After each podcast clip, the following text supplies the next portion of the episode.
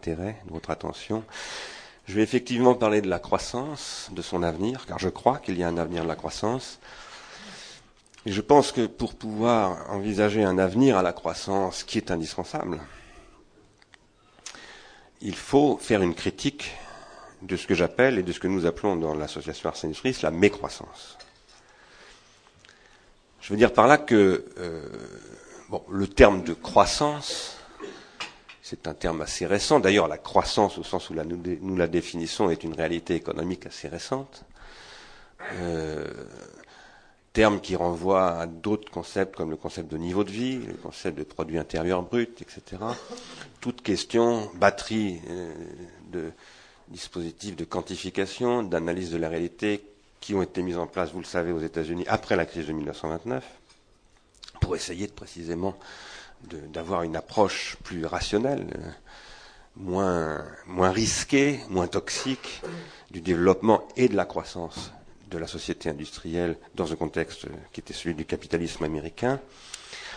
Euh, ce concept de croissance qui s'est étendu au monde entier aujourd'hui qui a commencé à migrer des États-Unis vers l'Europe après la Deuxième Guerre mondiale, euh, je crois, est arrivé vers la fin du XXe siècle à inverser son signe et a commencé à produire des, des signes, si je puis dire, de mécroissance. Et d'ailleurs, un rapport écrit, ce qu'on appelle le rapport Meadows, rédigé par des, des chercheurs du MIT, en, rapport, en relation avec le Club de Rome, a écrit un rapport qui s'appelait Halte à la croissance, sur des bases discutables, contestées. J'ai été, moi, un grand admirateur, je suis toujours, de Bertrand Gilles, qui a contesté les analyses du rapport Halte à la croissance en reprochant aux, chercheurs qui développaient euh, ces théories de, des limites, du passage aux limites du système industriel consumériste, de ne pas tenir compte de réalités, disons, schumpeteriennes, on pourrait dire, parce que euh, Bertrand Gilles était en fait, pour une large part, un historien très influencé par la théorie de Schumpeter, de l'innovation. Quoi qu'il en soit, Alta la croissance est paru en 1970, deux ans après 1968, 1968 s'étant en partie constitué contre le modèle consumériste. Et en 1979, un économiste français, René Passet, par exemple, mais beaucoup d'autres, ont fait des choses semblables. René Passet, en 1979, a écrit un livre qui s'appelle L'économique et le vivant, écrivant que les modalités de croissance induisaient dans les courbes de croissance ce qu'il appelait des, des, taux de croissance surexponentiels qui étaient insoutenables qui était insoutenable au plan démographique, qui était insoutenable au plan environnemental, qui était insoutenable au plan énergétique, etc., etc. C'était il y a exactement 30 ans. Eh bien, l'année dernière, et pour être précis, le 13 octobre 2010, je prends cette date parce qu'elle renvoie à l'effondrement du cours de General Motors, qui a perdu 33% de sa valeur dans la même journée, euh, s'est concrétisé un processus qui a combiné des tendances négatives euh, qui ont euh, rendu sensible et évident le fait que ce qu'on avait appelé la croissance pendant des années, à mon avis à juste titre, avait néanmoins commencé à renverser son signe et à produire des effets contre-productifs à la fin du XXe siècle qui se sont tout à coup cristallisés en passant par la crise des subprimes, qui pour moi n'est qu'un détonateur, c'est l'amorce d'une bombe, et je pèse mes mots, c'est une bombe économique, qui se sont cristallisées et qui ont fait s'effondrer littéralement. Bien que cet effondrement ait été masqué par un interventionnisme des États du monde entier très coûteux et dont nous allons devoir maintenant payer la facture, euh, a fait s'effondrer un système qui avait un siècle. Précisément un siècle d'ailleurs. C'est un hasard, mais ce hasard est frappant disons que pédagogiquement je l'utilise, c'est en 1908 que Henry Ford a mis en place un modèle qui s'est concrétisé plus tard avec le keynésianisme, comme ce qu'on a appelé la croissance, le Fordisme d'ailleurs, on a confondu les deux, et le keynésianisme. Quel est ce modèle et pourquoi est-il survenu? Il est d'abord survenu pour lutter contre l'épuisement d'un modèle précédent. Car avant le XXe siècle, la société industrielle s'est développée tout au long du XIXe siècle avec la croissance déploiement du machinisme industriel qui a permis de créer une société productiviste.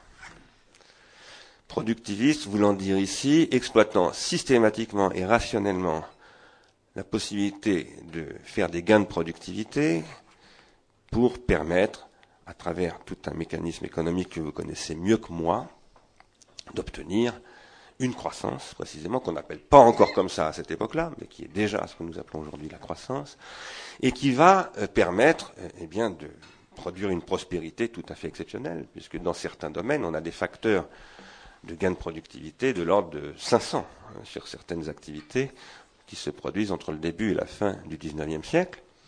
Mais cette euh, organisation-là se fait au bénéfice quasi exclusif de ce qu'on appelle la bourgeoisie, qui est la grande classe gagnante et montante du XIXe siècle, et au détriment en particulier des classes laborieuses, et notamment de ce qu'on appelle le prolétariat.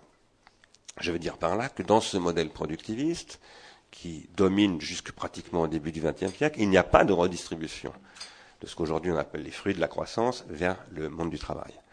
C'est tout ce qui est décrit aussi bien par Marx, Dickens et un certain nombre d'autres comme étant la misère du prolétariat et des producteurs, qui repose sur une exploitation de la force de travail de ces producteurs d'ailleurs, qu'on appelle des prolétaires parce que, en fait, ce ne sont plus des ouvriers. Ce sont, les ouvriers sont des gens qui ont un savoir-faire, qui disposent d'une compétence, eux ont une pure force de travail, ils ne sont là que pour servir des machines, ce sont des auxiliaires des machines, c'est ce que Gilbert Simondon décrira dans le mode d'existence des objets techniques comme un processus de désindividuation du travailleur. Désindividuation signifiant qu'il a perdu son savoir individuel qui est passé dans la machine et qui a été rationalisé. Marx, évidemment, s'est fait connaître, en particulier pour dénoncer cette situation, mais aussi pour avoir développé une théorie qui a été largement contestée par la suite, qui était la théorie de ce qu'on appelle la baisse tendancielle du, taux de profit.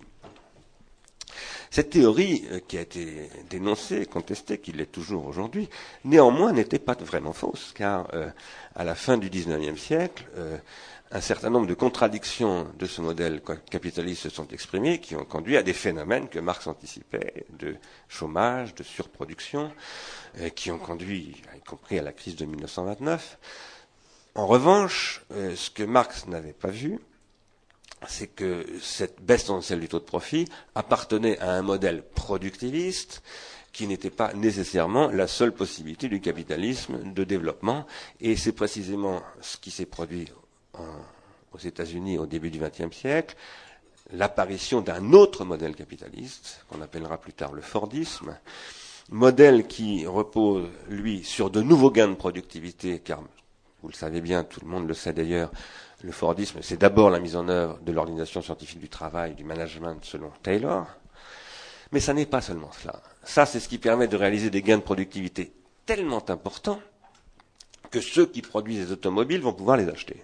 C'est-à-dire que le, le coût de production va être tellement abaissé, à condition cependant d'accéder à des marchés de masse, ce qui n'était pas encore le cas à la fin du XIXe siècle on va avoir à ce moment-là la possibilité de redistribuer une partie des fruits de la croissance euh, aux producteurs, mais à une condition qui va être la réalisation d'économies d'échelle énormes et qui suppose la possibilité de produire des automobiles et de les vendre surtout à des quantités très importantes.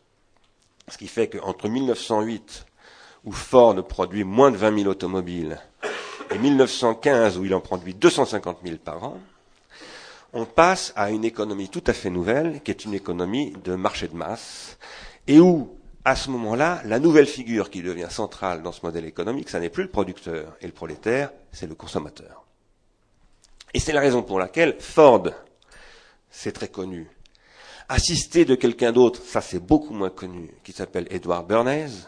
Je ne dis pas que Ford et Bernays n'ont pas travaillé eux-mêmes directement ensemble, mais ils ont contribué ensemble à définir un nouveau modèle qu'on appellera plus tard The American Way of Life, c'est-à-dire le modèle consumériste, qui va d'abord se développer aux États-Unis avant la, première, avant la Deuxième Guerre mondiale, puis en Europe dans les années de la reconstruction, ce qu'on appelle les Trente Glorieuses, puis dans le monde entier aujourd'hui, c'est ce qu'on appelle la mondialisation à partir des années 70. Cet American Way of Life va se déployer comme consumérisme à travers la mise en œuvre des idées de rationalisation et de management de Taylor traduites par Ford et des idées de ce qui va devenir, ce qui va s'appeler beaucoup plus tard le marketing, mais qui à l'époque s'appelle les public relations, qui sont mises en œuvre par un homme qui vient d'Autriche et qui est le neveu de Sigmund Freud.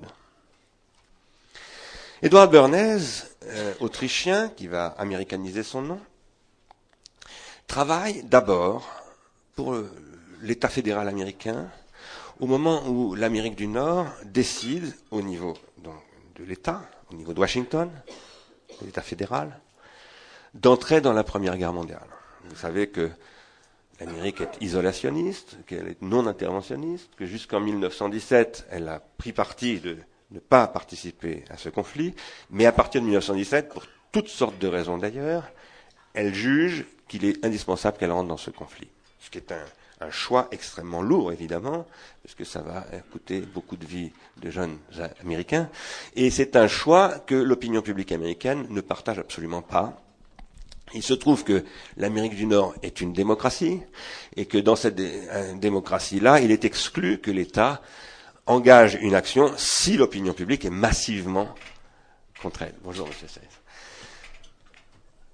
C'est ainsi que l'État américain va tenter de mener des campagnes de communication pour convaincre l'opinion publique américaine de s'engager dans le conflit sans succès, et c'est à ce moment-là qu'intervient Edward Bernays, qui va expliquer à l'État fédéral que ça ne marche pas parce que euh, l'État s'adresse à la conscience des citoyens, alors qu'il faudrait s'adresser à leur inconscient, et qu'il faudrait en fait canaliser et capter leurs désirs par des campagnes de publicité appropriée qui permettrait de modifier leur point de vue en, disons les choses, manipulant d'une certaine manière leur psychisme.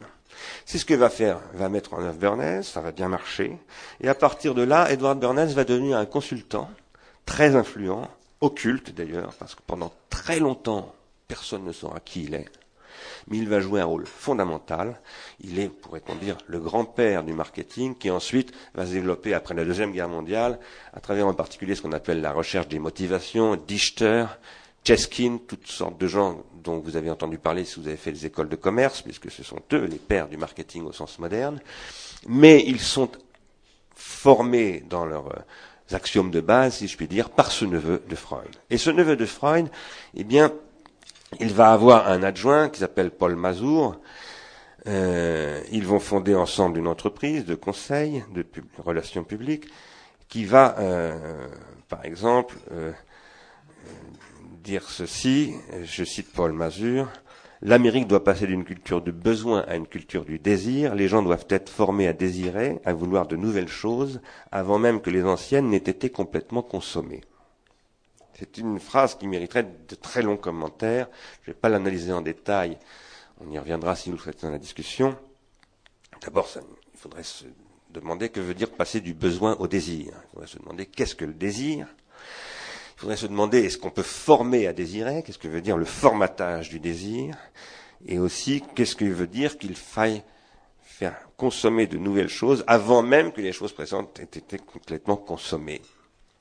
On pourrait dire très brutalement qu'on est rentré dans la culture de la jetabilité.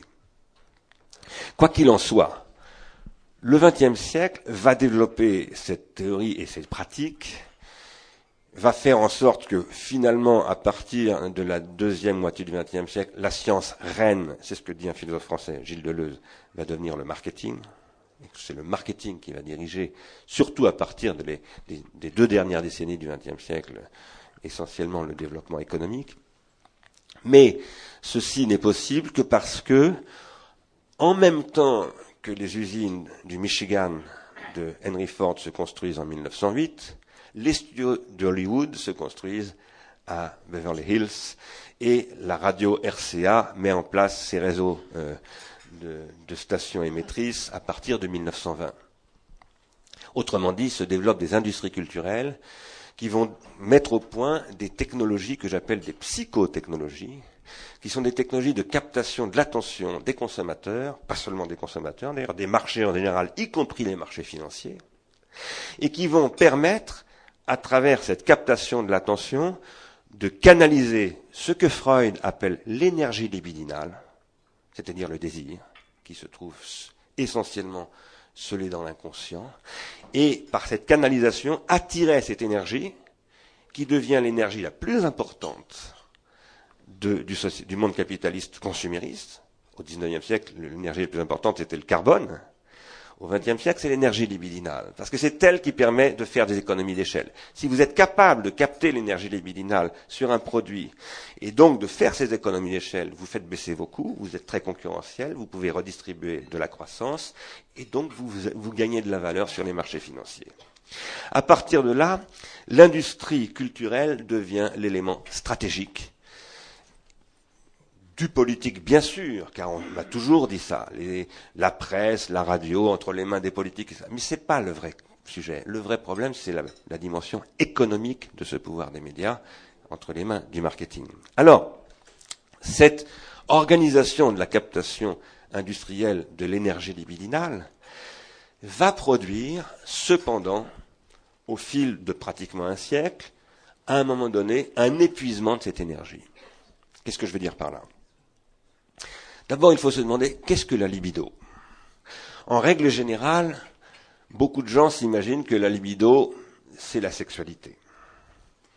Il est vrai que Freud s'est fait connaître en faisant scandale, notamment en publiant trois théories sur la sexualité, dans lesquelles il a dit l'enfant de trois ans a déjà un rapport sexuel érotisé à sa maman, tout comme sa mère d'ailleurs, a un rapport érotisé à son enfant, etc.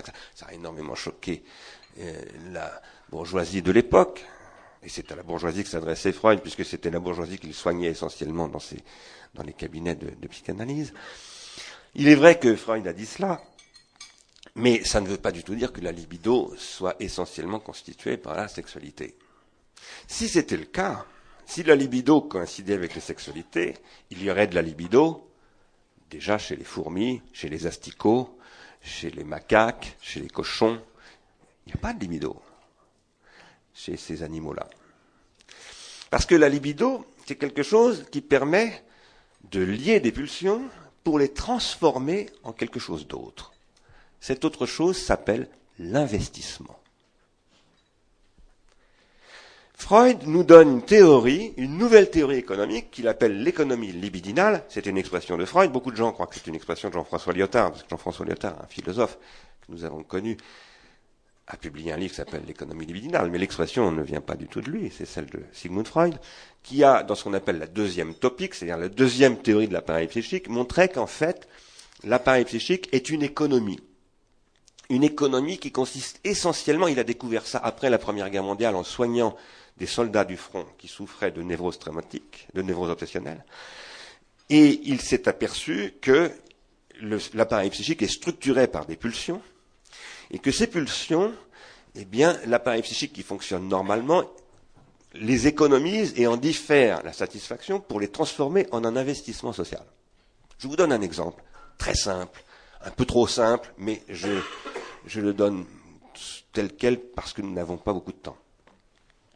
Vous tombez amoureux de quelqu'un. Ça arrive. C'est magnifique. Pour vous et pour la personne dont vous tombez amoureux, si ça se passe bien. Tomber amoureux de quelqu'un, est-ce que ça veut dire vouloir consommer sexuellement ce quelqu'un? Pas du tout. Ça veut dire transformer un désir sexuel en un investissement d'objet, comme dit Freud, qui va construire un désir, et ce désir, il va se traduire par le fait de produire du social avec ce quelqu'un. Produire ce qu'on va appeler de la fidélité, de la stabilisation, produire la première brique de la sociabilité, si vous voulez. Freud dit également que quand on fait de la géométrie, quand on est artiste comme Pablo Picasso, ou quand on est carmélite et qu'on veut épouser Jésus-Christ, et vous savez bien que cette épousaille avec Jésus-Christ est une adresse symbolique qui est évidemment totalement désexualisée, eh bien, on est dans le sommet du désir. Autrement dit, et Freud l'écrit très clairement dans un de ses passages, le désir, c'est la désexualisation du sexuel. Ça ne veut pas dire que c'est l'élimination du sexuel, mais c'est sa transformation, et c'est la transformation du pulsionnel qui est foncièrement égoïste. Le pulsionnel est égoïste. Le pulsionnel, si vous voulez voir ce que c'est, allez au Louvre et regardez le tableau de Jéricho, la radeau de la Méduse. Là, vous voyez le pulsionnel brutalement s'exprimer. Le pulsionnel, c'est quelque chose qui est l'énergie que nous avons en nous, quand nous avons faim, quand nous avons soif, quand nous avons des, pulsions sexuelles ou autres, ou d'agressivité, mais qui peuvent être aussi des pulsions érotiques, donc, des pulsions d'unification. Euh, ce pulsionnel est quelque chose de foncièrement égoïste. Mais la transformation de cette pulsion en libido, c'est ce qui va permettre de l'économiser, cet égoïsme, et d'en faire quelque chose de social, qui va produire de l'unification, qui va produire des couples, qui va produire des entreprises, qui va produire des disciplines académiques, qui va produire tout ce qu'on appelle les fruits de la sublimation, la religion, euh, l'esprit du capitalisme au sens où Max Weber en a parlé, etc.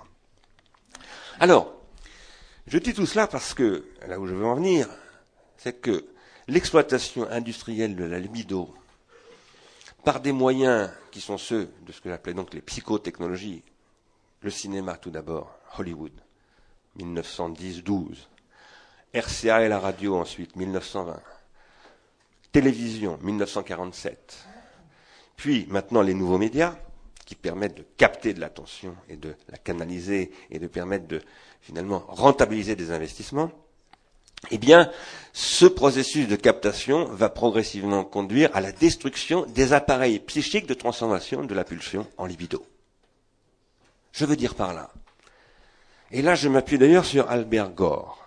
Puisqu'Al Gore a publié, il y a deux ans, un livre qui est maintenant traduit en français, qui est paru l'année dernière en français, qui s'appelle La raison assiégée. Je me permets de vous inviter à le lire. Il est très intéressant où il dit à peu près la même chose que moi. Je ne veux pas dire qu'il s'est inspiré de moi, c'est évidemment pas le cas, mais il se trouve qu'il a retrouvé lui aussi, par des voix qui sont les, le, le, le, think tank qui l'entoure, euh, la trace de Edouard Bernays et de toute cette politique d'exploitation de la libido. Et il écrit hein, dans La raison assiégée que cette exploitation de la libido a fini par détruire cette libido. Lui s'appuie sur la théorie de Bowlby, qui est un, psychiatre euh, anglais qui a développé la théorie de l'attachement moi, je m'appuie plutôt sur euh, Sigmund Freud et Donald Winnicott pour dire quoi? Pour dire que la libido, c'est ce qui résulte de la transformation des pulsions qui sont égoïstes en processus d'investissement social qui sont donc altruistes, des processus altruistes, relativement altruistes, mais qui supposent des appareils de production de cette libido. Quels sont ces appareils de production? Ben, Le premier appareil de production, c'est ce que Freud appelle l'identification primaire. Un enfant, Freud explique qu'un enfant, entre 0 et 5 ans, noue une relation à ses éducateurs, en général c'est sa mère, mais pas forcément, ça peut être une nourrice, ça peut être un orphelin, donc ça peut être une institution, ça peut être un oncle ou une tante, mais il noue, l'enfant, une relation à ses éducateurs qui est une, une relation d'identification que Freud appelle primaire, et qui est totalement aveugle, sans condition et indélébile. C'est-à-dire que cet enfant s'est identifié à l'imago, comme on l'appelle aussi en psychanalyse, parental, et à travers cet imago parental, l'enfant a intériorisé ce que Freud appelle l'idéal du moi des parents. Et à travers cet idéal du moi, le surmoi de la société dans laquelle vivent ses parents. Cette identification primaire, Freud explique qu'elle est extrêmement importante, parce que c'est elle qui sert à, à construire le narcissisme de base de l'individu, qui va permettre à cet individu d'avoir une estime de soi, si vous voulez. Et c'est elle qui va lui permettre ensuite, lorsqu'il va devenir adulte et rentrer dans les processus de ce que Freud appelle des identifications secondaires. Par exemple, il va rompre avec ses parents, il va s'identifier au père de la petite copine qu'il a eue au lycée, il va s'identifier à tel militant politique, ou à tel groupe de rock and roll, ou à je ne sais quoi, ou à une marque, puisque maintenant c'est plutôt à des marques qu'on s'identifie eh bien, il va avoir parfois des conflits d'identification. Par exemple, il va tomber amoureux de quelqu'un, je ne sais pas, qui est communiste, alors que lui, il vient d'une famille catholique, euh, etc. Il va avoir des conflits, et ces conflits, ce qui va lui permettre de les résoudre, c'est son identification primaire. L'identification primaire, chez Freud, j'appelle ça, moi, la boussole psychique. C'est ce qui permet à un moment donné de trancher, de prendre des décisions. Un individu qui n'a pas d'identification primaire est un psychotique en puissance. Un individu qui a une mauvaise, un mauvais rapport à son identification primaire est un névrotique. Il se trouve qu'il y a 20 ans, une théorie a commencé à se développer aux États-Unis qui consistait à dire qu'il faut capter l'identification primaire des enfants par les médias, il faut faire qu'ils s'identifient plutôt au, canal de, distribution de programmes qu'à ses parents. Ça, c'était il y a 20 ans. Et il y a trois ans, le grand journal de pédiatrie, euh, Archive of Pediatrics, qui est publié par l'Université de Washington, a diffusé un article signé de Zimmerman et de Christakis, qui sont deux médecins très très, enfin les deux patrons de la pédopsychiatrie de l'Université de Washington, qui a montré cet article que euh, sur l'analyse de 3300 familles américaines, où il faut que vous le sachiez quand même, euh, aux États-Unis, 40% des enfants d'un an sont exposés à l'audiovisuel, 90% des enfants de 3 ans, alors que j'appelle audiovisuel ici, c'est télévision, jeux vidéo, DVD pour enfants, etc., etc. Vous savez que Baby First est une chaîne spécialisée pour les bébés, c'est une chaîne de Fox TV. J'ai personnellement fait mener une campagne pour interdire sa diffusion en France, pour une raison très précise, non pas par idéologie, mais parce que précisément cet article paru en, dans Archive Pediatrics euh, en, en 2007 a montré que les enfants qui sont exposés prématurément à l'audiovisuel voient leur circuit synaptique se transformer. Vous savez qu'un enfant, dans la croissance de son cerveau, est soumis à ce qu'on appelle le pruning process, c'est-à-dire la suppression de possibilités synaptiques et le renforcement de circuits synaptiques par le, euh, la relation au milieu. Il n'y a pas que chez les êtres humains. Vous avez entendu parler du petit chat qu'on met dans une boîte où il n'y a que des rayures horizontales, et si on le laisse un certain temps, il n'est plus capable de voir les verticales. Hein. C'est comme ça que l'appareil psychique se spécialise et ce qui permet à l'individu vivant, qui a un système nerveux, de s'adapter à son milieu, si vous voulez. Sauf que chez les êtres humains, ce milieu n'est pas un milieu naturel, c'est un milieu culturel et symbolique.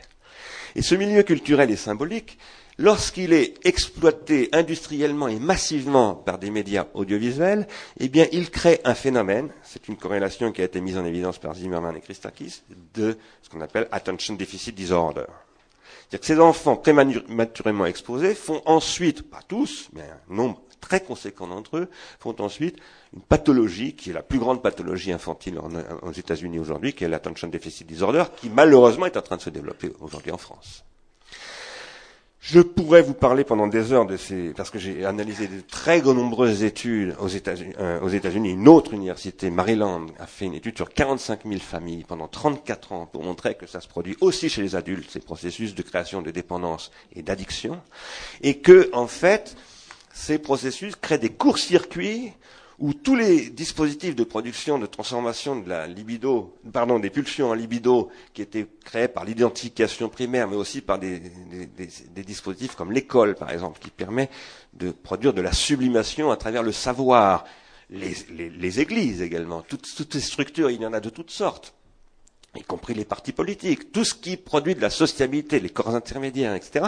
Tout ça a été court-circuité par les médias, et en court-circuitant tout cela, les médias ont détruit les appareils qui transformaient la pulsion en libido, c'est-à-dire en sublimation. Par ailleurs, j'ai analysé le cas d'un meurtrier qui s'appelle euh, Richard Durne. Vous avez peut-être entendu parler de lui. C'est lui qui a assassiné au pistolet mitrailleur le conseil municipal de la ville de Nanterre. Je me suis penché sur son cas parce que un peu par hasard d'ailleurs, j'ai découvert son journal intime, et dans son journal intime, il annonçait qu'il allait commettre ce, crime. Enfin, il ne disait pas ça comme tel, mais il disait j'ai perdu le sentiment d'exister et je sens que je vais devoir faire le mal pour au moins une fois dans ma vie avoir le sentiment d'exister. J'ai euh, comparé ça aux analyses de Pierre Legendre sur le caporal Lorty, qui avait commis lui aussi un crime au Parlement euh, du Québec dans les années, au début des années 80, ou fin de 70.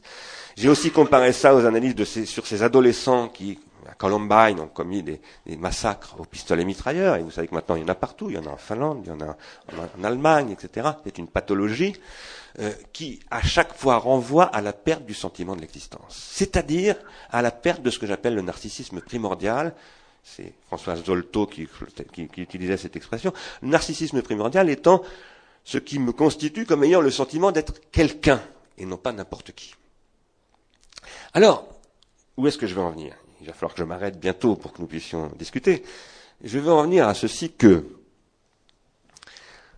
il y a un moment où l'exploitation de la canalisation du désir par les industries culturelles a fini par détruire cette énergie libidinale et où ce qui était un processus de croissance qui a produit des choses magnifiques, et je dirais que jusqu'à la fin des années 60, où à cette époque-là, il n'y a aucun doute que quand on dit le rêve américain, ça correspond à une réalité tout à fait sensible et tangible. Beaucoup de monde s'identifie à l'Amérique. L'Amérique semble être un pays extraordinaire où les ouvriers gagnent beaucoup d'argent, sont parfois plus riches que les cadres européens, où il y a une liberté, une inventivité absolument extraordinaire dans le domaine des modes de vie, dans le domaine de l'architecture, dans le domaine du cinéma. Henry Ford, euh, pardon, John Ford, c'est une machine à sublimer absolument extraordinaire qui est au service de ce consumérisme, qui sert à fabriquer le mode de vie américain. Il y a un moment où ceci s'enraye. C'est le moment où Hollywood devient non plus producteur de films de rêve, comme John Ford, mais de films de cauchemar. Vous avez dû remarquer qu'à partir des années 60-70, la production hollywoodienne commence à surtout mettre en scène des films catastrophes. Soit ça commence en 64. Et vous avez peut-être remarqué aussi que Jeremy Rifkin, quelqu'un dont il faut parfois critiquer les positions parce qu'elles sont parfois très hâtives, mais en même temps, il a souvent de très bonnes intuitions, a publié un livre il y a quelques années qui s'appelait Le rêve européen. En disant, c'est terminé le rêve américain. Les Américains ne rêvent plus du tout de l'Amérique. Ils n'aiment plus l'Amérique. Il y a une désaffection fondamentale des Américains pour l'Amérique. Et finalement, c'est l'Europe qui va faire rêver le monde. Je pense qu'il s'est trompé sur le fait que l'Europe fasse rêver le monde. Pour le moment, ça changera peut-être. Je l'espère. J'essaye de m'y employer d'ailleurs. Mais là où je pense qu'il ne s'est pas trompé, c'est que le modèle consumériste qui est le American Way of Life ne fait plus du tout rêver les Américains. La preuve, c'est qu'il y a deux ans, Juliette Score, une sociologue américaine, a fait une enquête où elle a montré que 81% des Américains rejettent le consumérisme. 81% de la population américaine déclare que la consommation est mauvaise pour les Américains et pour l'Amérique. Mauvaise parce que ça produit euh, de la toxicité euh, euh, somatique, obésité, suralimentation, etc. Mauvaise parce que ça détruit le cercle familial. Il faut savoir qu'en l'espace de 15 ans, le temps de discussion dans les familles hebdomadaires est passé d'une heure vingt à trente minutes en 15 ans. Donc il n'y a plus de relation symbolique à l'intérieur des familles tout le monde a entendu parler du fait qu'on ne mange plus ensemble, etc. etc. mais quand je vous dis ça, je ne suis pas un familialiste, je ne suis pas en train de dire qu'il faut restaurer la famille traditionnelle, etc. Pourquoi pas? Ce n'est pas le sujet dont je vous parle là. Ce que je veux simplement dire, c'est que toutes ces structures ont été extraordinairement fragilisées et que les Américains aujourd'hui, je parle du petit peuple américain, le vivent maintenant très mal, ça ne les fait plus du tout rêver, ils commencent à le vivre comme un cauchemar. Et lorsque par là-dessus arrivent les subprimes, et que en première page de America Today, vous voyez un jour, ça m'est arrivé, j'étais à Chicago, détente, et on vous dit, voilà les gens qui ont été mis à la porte de chez eux où ils vivent, et ça se trouve à 20 km de Chicago, alors là, vous voyez qu'il y a quelque chose qui est en train de se produire, et cette chose qui se produit, j'appelle ça la mécroissance. Qu'est-ce que c'est que la mécroissance? C'est la combinaison de trois tendances. Je dis bien de trois tendances. Et moi, je ne raisonne qu'en termes de tendances. En économie, il y a des tendances les réalités substantielles n'existent pas. Y compris parce que l'économie, c'est d'abord de la psychologie. C'est de la confiance, c'est de l'investissement d'objets au sens de Freud, bien plus que de la réalité tangible. Euh, l'or vaut en fonction d'une certaine psychologie de l'or, n'est-ce pas? Plus d'institutions qui permettent d'en faire un étalon, par exemple, ou un objet de prestige, etc. Il s'est produit en 2008 la combinaison de trois facteurs.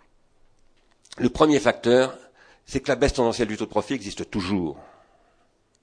Je ne dis pas que Marx a raison, ou plutôt que les marxistes ont raison lorsqu'ils disent que le capitalisme s'écroulera à cause de la baisse tendancielle du taux de profit. Non. Je dis qu'il y a une tendance qui fait que, en effet, l'investissement matériel dans des outils de production tend à être baissier. Du coup, le capitalisme se transforme et devient un capitalisme financiarisé qui cherche à se désolidariser des appareils de production. Et c'est un capitalisme qui a du coup une tendance au désinvestissement, c'est-à-dire à, l'infidélité par rapport à ces investissements. Je dis bien que c'est une tendance. Cette tendance, on cherche à la réguler. Il y a des institutions qui sont là pour ça. Le grand débat sur le capitalisme d'aujourd'hui et sur sa régulation, c'est celui-là, en réalité. Pourquoi est-ce que le, capitalisme a-t-il tendance à se désinvestir? C'est parce qu'en effet, donc, les appareils de production ont une tendance à rapidement perdre leur, marge euh, et leur, leur, euh, leur, leur, euh, taux de profit.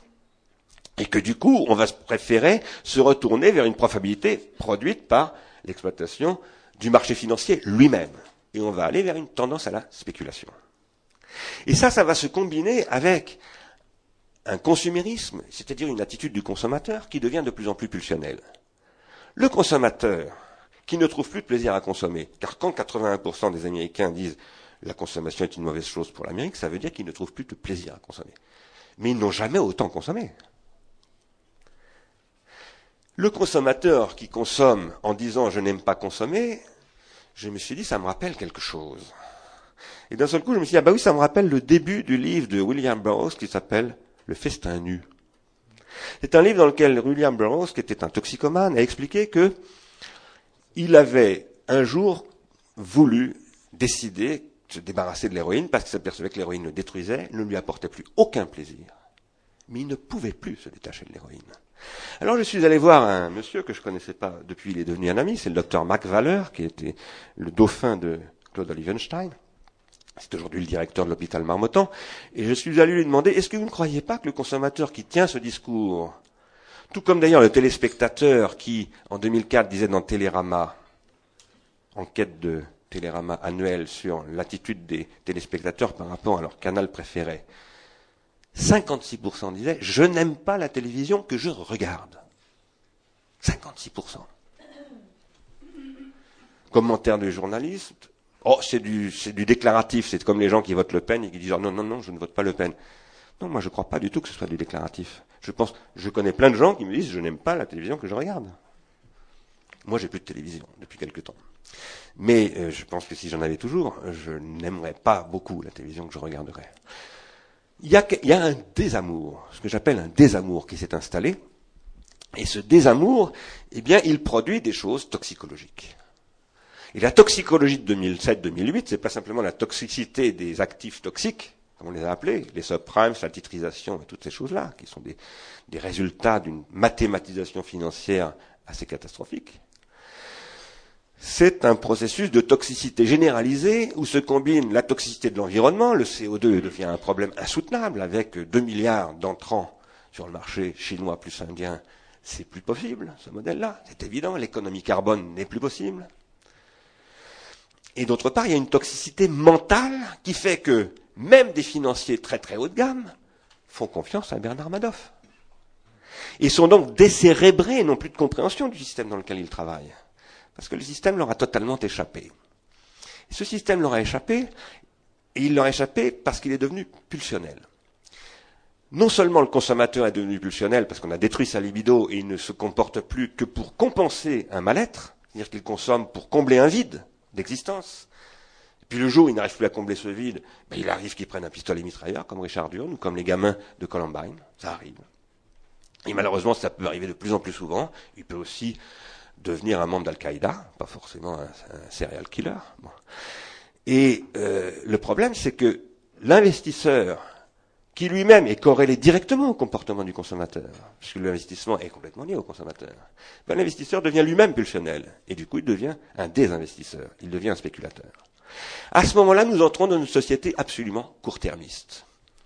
Et une société qui est à tendance court-termiste est une société condamnée à mort elle est condamnée à mort parce que la court-termisation tendancielle, c'est l'élimination du temps.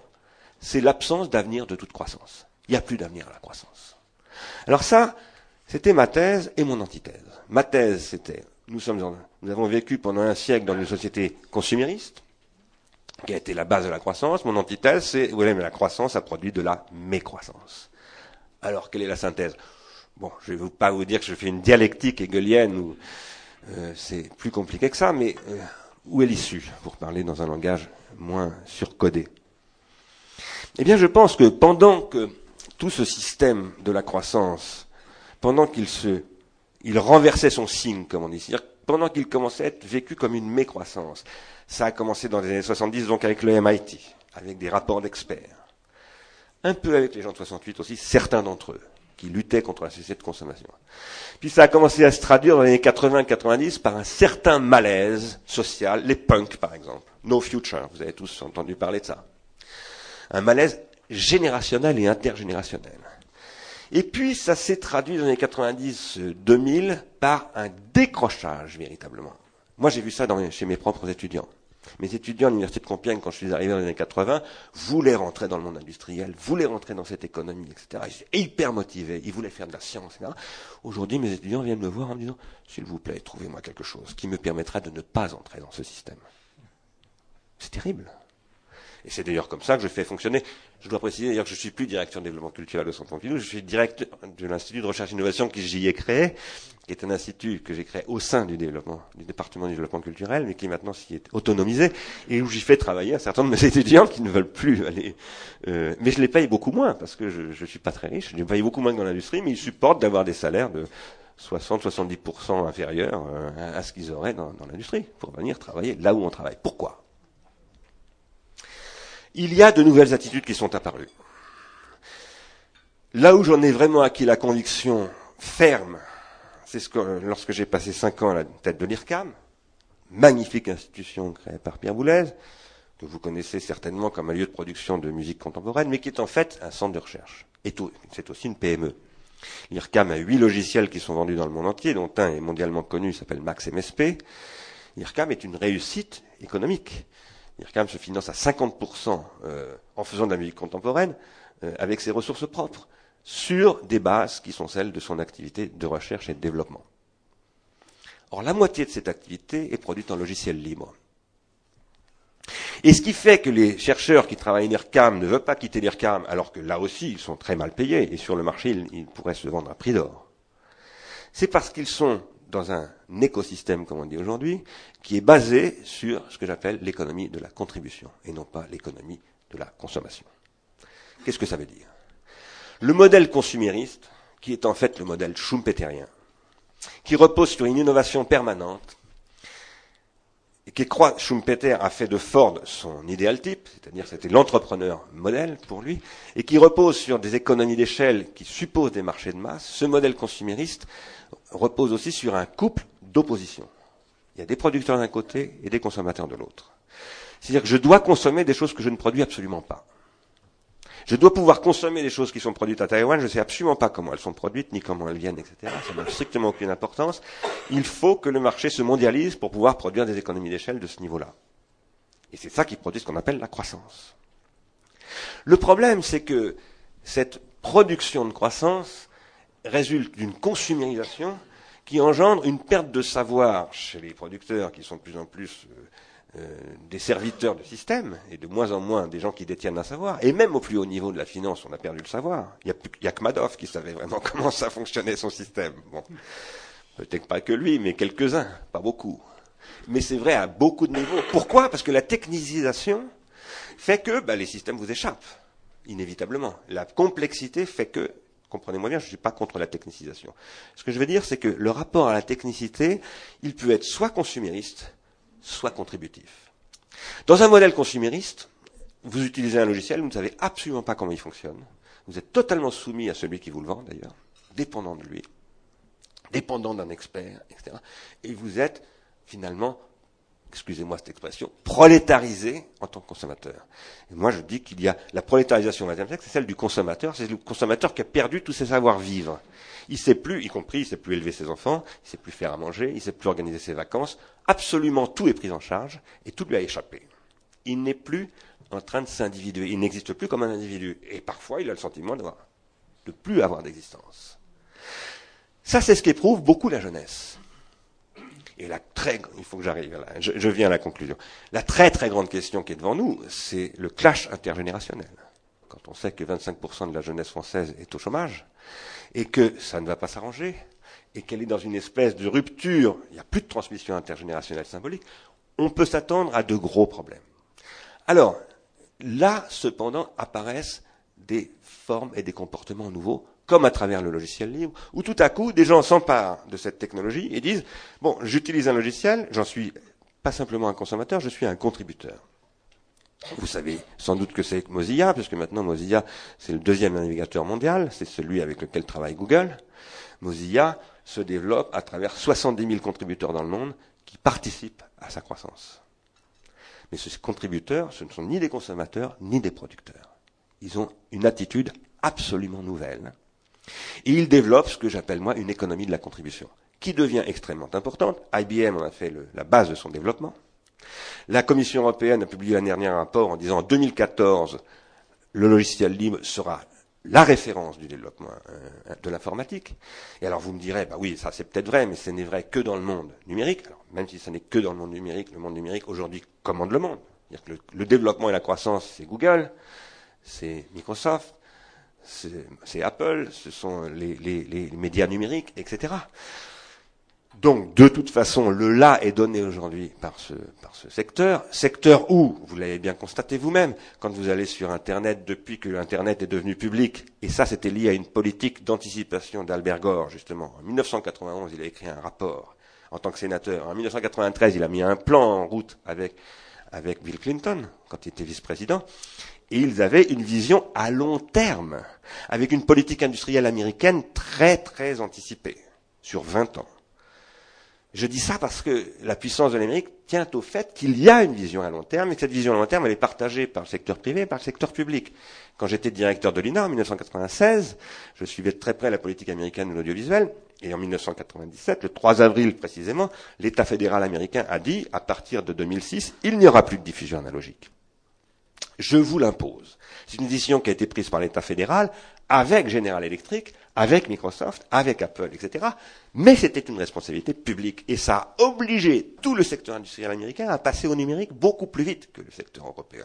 Ça a boosté l'industrie logicielle américaine de manière formidable. Il y a une politique industrielle aux États-Unis, il est tout à fait faux de dire qu'il n'y en a pas. Elle est souvent pilotée par l'armée, en réalité massivement pilotée par l'armée.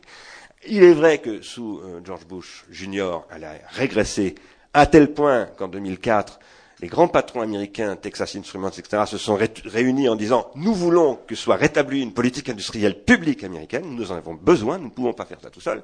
Qu'est-ce que ça veut dire? Ça veut dire qu'il faut reconstruire de la mutualité. Alors l'économie de la contribution, c'est une économie qui repose sur la mutualité. Sur la mutualité, pas simplement bancaire, mais sur la mutualité des compétences, sur le partage des savoirs, sur la requalification de ce qui n'est ni des producteurs prolétarisés ni des consommateurs prolétarisés, mais des contributeurs, qui sont des gens qui développent des savoir-faire. Ce système se développe sur Internet parce que bah, vous voyez bien que sur Internet, vous êtes contributeur. C'est-à-dire qu'on vous demande de, de, qualifier ce que vous pensez d'un journal, d'un article de journal, vous pouvez le réexpédier, vous n'êtes plus simplement un consommateur. Et vous voyez bien qu'Internet se développe économiquement à 90 ou 95% par la contribution de tous les internautes. C'est ça qui fait fonctionner Internet, sinon Internet ne marcherait pas. Mais ça ne se développe pas que sur Internet. Par exemple, en ce moment, Microsoft, qui est un de mes sponsors à l'Institut de recherche et d'innovation, travaille sur ce qu'on appelle les smart grids. C'est-à-dire des réseaux qui sont sur le modèle du web, mais là, dans le domaine de l'énergie. C'est une idée qui a été avancée là aussi par Jeremy Rifkin, qui a fait un rapport qui a été présenté à la Fondation pour l'innovation politique d'ailleurs il y a quelque temps, euh, un rapport où il dit il faut maintenant avoir un modèle énergétique où il n'y a plus d'un côté des centrales de production, de l'autre côté des consommateurs aveugles, mais où tout le monde contribue à produire de l'énergie, parce qu'en fait on en produit tous, plus ou moins, certains beaucoup, d'autres moins, certains beaucoup à une époque et zéro à une autre époque. il faut reprendre le modèle Internet euh, de production distribuée d'énergie, où finalement on n'est plus du tout dans le modèle centraliste, c'est-à-dire le modèle production-consommation. Je vais m'arrêter là en vous disant que ici, une des grandes questions qui se posent, c'est une nouvelle fonction économique qui est celle de ce qu'on appelle les externalités positives, qui sont des externalités qui ne sont pas directement monétarisables. C'est ce qu'Amartya Sen cherche à, penser à travers ce qu'il appelle les indicateurs de développement humain. Et lorsqu'il dit qu'il faut abandonner le PIB, il faut penser à valoriser de la valeur sociale, nous, nous appelons ça à Arsène de la valeur sociétale, euh, euh, en, en, mettant en place des processus euh, de redistribution de la richesse qui mettent en valeur, par exemple, ce qui est produit, Wikipédia, par exemple, produit une énorme valeur. Moi, j'en m'en sers tout le temps, vous aussi peut-être. Et cette valeur qui est produite par Wikipédia, elle n'est pas monétarisée. Il faut trouver des moyens de financement de cela. Et ça, c'est pas forcément un, point de vue socialiste. Milton Friedman disait des choses comme ça. Lorsque Milton Friedman parlait de la nécessité de mettre en place un impôt négatif, il savait qu'on était obligé, dans une économie de marché, de mettre en place des mécanismes de ce type. Voilà ce que je voulais dire. J'aurais beaucoup d'autres choses à dire, mais je vais m'arrêter pour qu'on ait le temps de discuter. Merci de votre attention.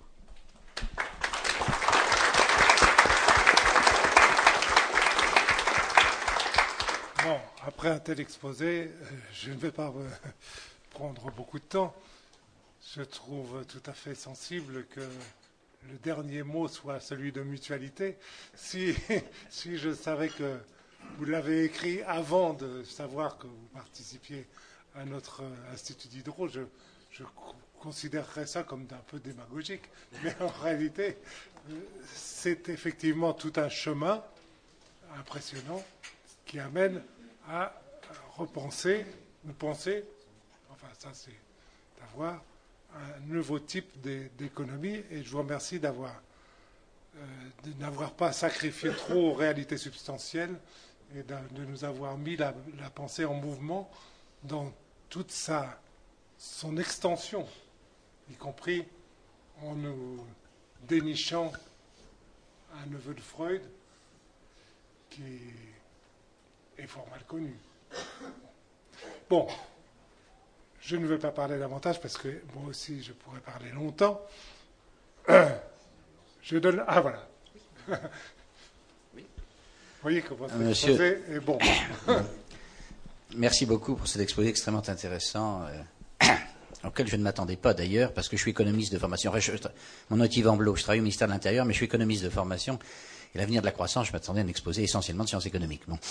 Euh, mais alors justement, euh, une chose qui a provoqué un écho dans, votre, dans votre exposé. Vous avez parlé un moment d'une société qui devient de plus en plus court-termiste et qu'une société court-termiste est condamnée à mort. Alors je voulais savoir si vous connaissiez les travaux d'un économiste américain qui est peu connu en France, très connu aux États-Unis, qui a construit, disons, tout, tout son, sa contribution autour de l'idée de préférence pour l'immédiat en montrant que dans euh, l'économie moderne, il y a une tendance croissante pour la, préférence pour l'immédiat, pour la négligence du long terme. on l'a vu sur certains marchés financiers, mais enfin dans d'autres domaines aussi. Et euh, il voit là, évidemment, euh, un facteur qui risque de, briser à terme la croissance. Il s'appelle Hans Hermann Hoppe. C'est un Allemand d'origine formé à Francfort, à l'université de Francfort, qui est parti aux États-Unis, qui travaille actuellement au, Ludwig von Mises Institute.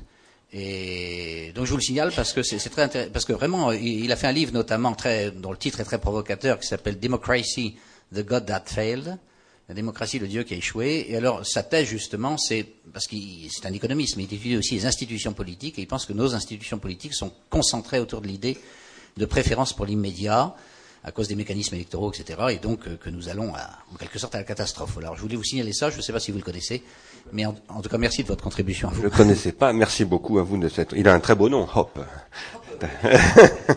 merci beaucoup de cette référence, merci bien.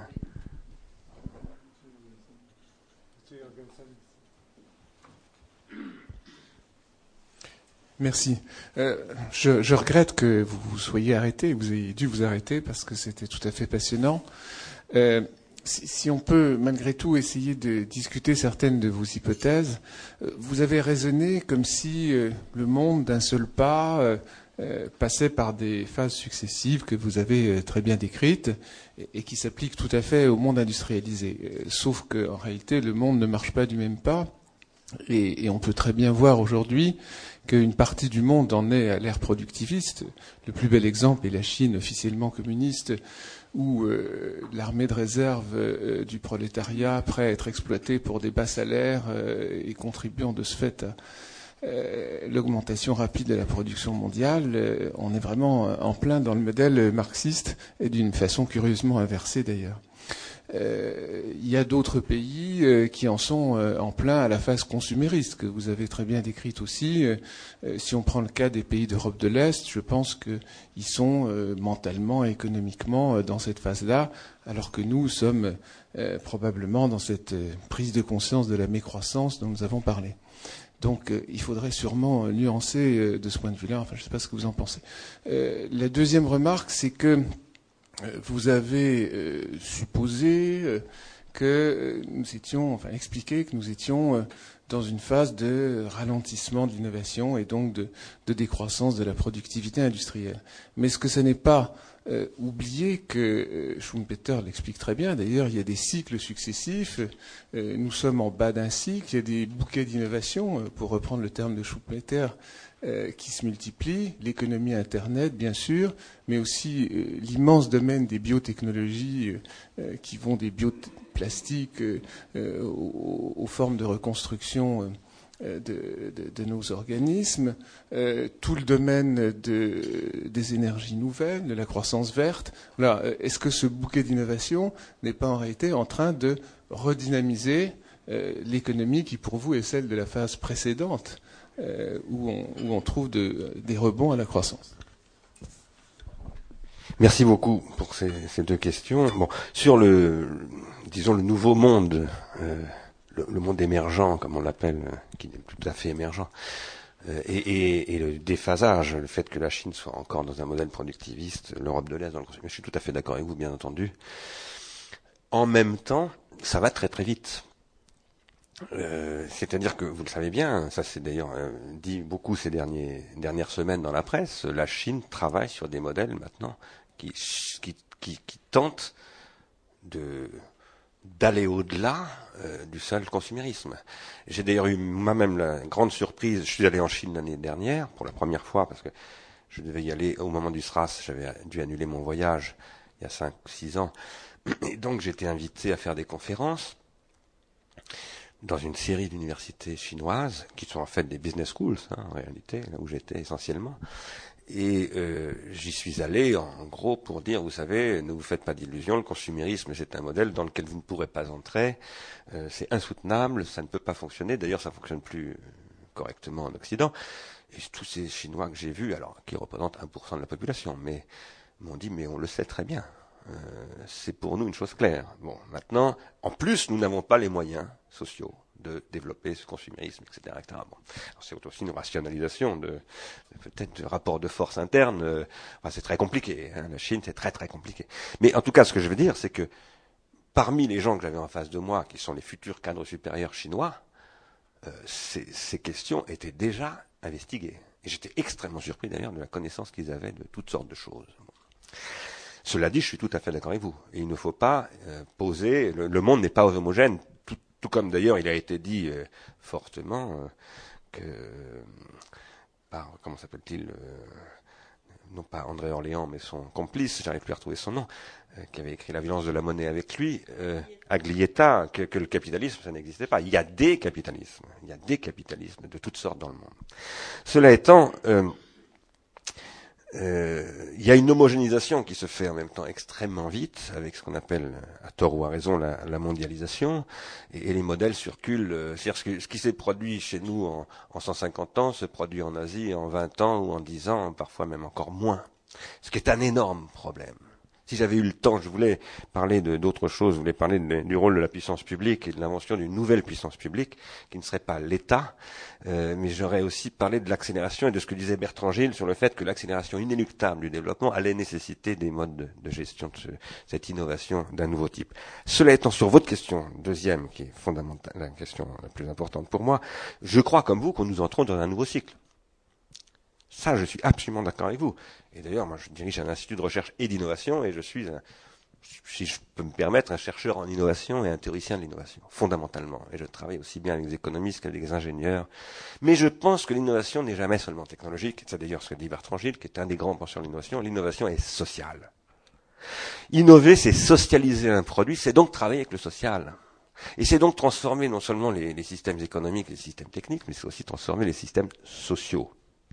Et aujourd'hui, la condition d'innovation, c'est là que peut-être nous ne sommes pas d'accord, passe par la sortie du modèle consumériste de socialisation de la société. Tout ce que les exemples que vous avez donnés, les, les énergies renouvelables, les nouveaux médias, etc., sont les exemples que j'ai donnés exactement pour dire voilà où se développe l'économie de la contribution.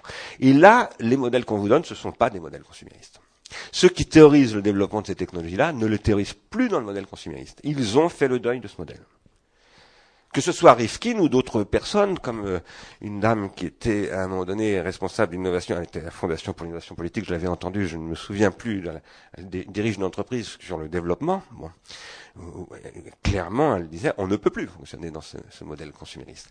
Je crois qu'aujourd'hui, c'est quelque chose qui est en train de, dans ces secteurs d'innovation, qui est en train d'être intériorisé massivement. Le problème est que le politique ne l'intériorise pas du tout.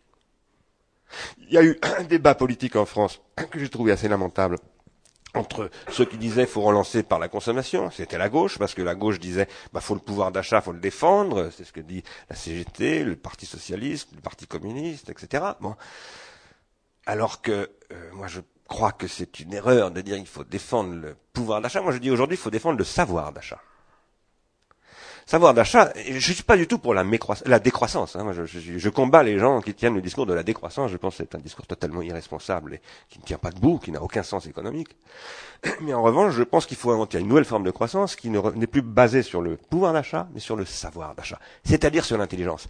Parce que qu'est-ce qu'on produit les subprimes aussi bien que le marketing de l'irresponsabilité? Pour un marketeur, un bon consommateur, c'est un irresponsable. Il faut qu'il consomme tant et plus, quitte à s'autodétruire, à détruire tout ce qui l'entoure, etc., etc. Mais pour un spéculateur, c'est pareil. Le spéculateur va jouer foncièrement contre ses propres intérêts à long terme. C'est ça un spéculateur. Mais il est, ça veut dire qu'il est irresponsable, il est, il est devenu totalement irrationnel. Alors, par rapport à cela, je pense que l'on peut développer une, nouvelle euh, ce que j'appelle un savoir d'achat, qui est un, savoir, un, achat responsable, qui repose sur le développement de ce que bah, François Fillon, j'ai écrit un bouquin où je commentais ces discours de François Fillon, appelait la bataille de l'intelligence. Oui, il faut rendre les gens plus intelligents. Mais qu'est-ce que ça veut dire? Il faut arrêter de dire soit relance par la consommation, c'était le discours de la gauche, soit relance par l'investissement, c'était le discours du gouvernement l'année dernière. Il faut sortir de ce modèle-là. Il faut commencer à s'adresser aux Français de manière responsable en leur disant, comme essaye de le faire Al Gore. Je ne dis pas qu'Al Gore a raison pour tout, hein, euh, loin de là. Mais ce que je veux dire, c'est qu'à un moment donné, il faut parler sérieusement des vrais problèmes et prendre les gens pour des adultes, bon, pour pouvoir les rendre un peu adultes. Alors, évidemment, après, c'est ce que disait Monsieur sur Hope, euh, ça peut, la démocratie peut, peut, faire la démocratie. Ce qu'on appelle aujourd'hui la démocratie, qui pour moi est une télécratie d'ailleurs, c'est une dictature de l'audience et non pas, non pas une, un discours du, de la volonté collective, parce qu'il n'y a plus de volonté collective, peut être contre-productif, c'est-à-dire qu'elle produit du court-termisme, évidemment. Ce qui fait qu'il est très difficile pour un, acteur politique, ou économique d'ailleurs, de vouloir développer une vision long terme. Mais maintenant, c'est ça l'enjeu. Et là, peut-être que le secteur mutualiste, d'ailleurs, a un rôle fondamental à jouer.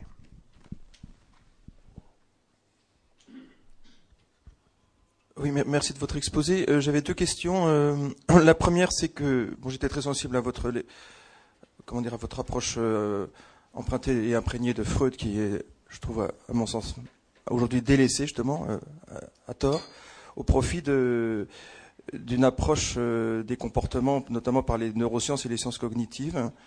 Donc je voulais avoir votre euh, votre réaction à ce sujet.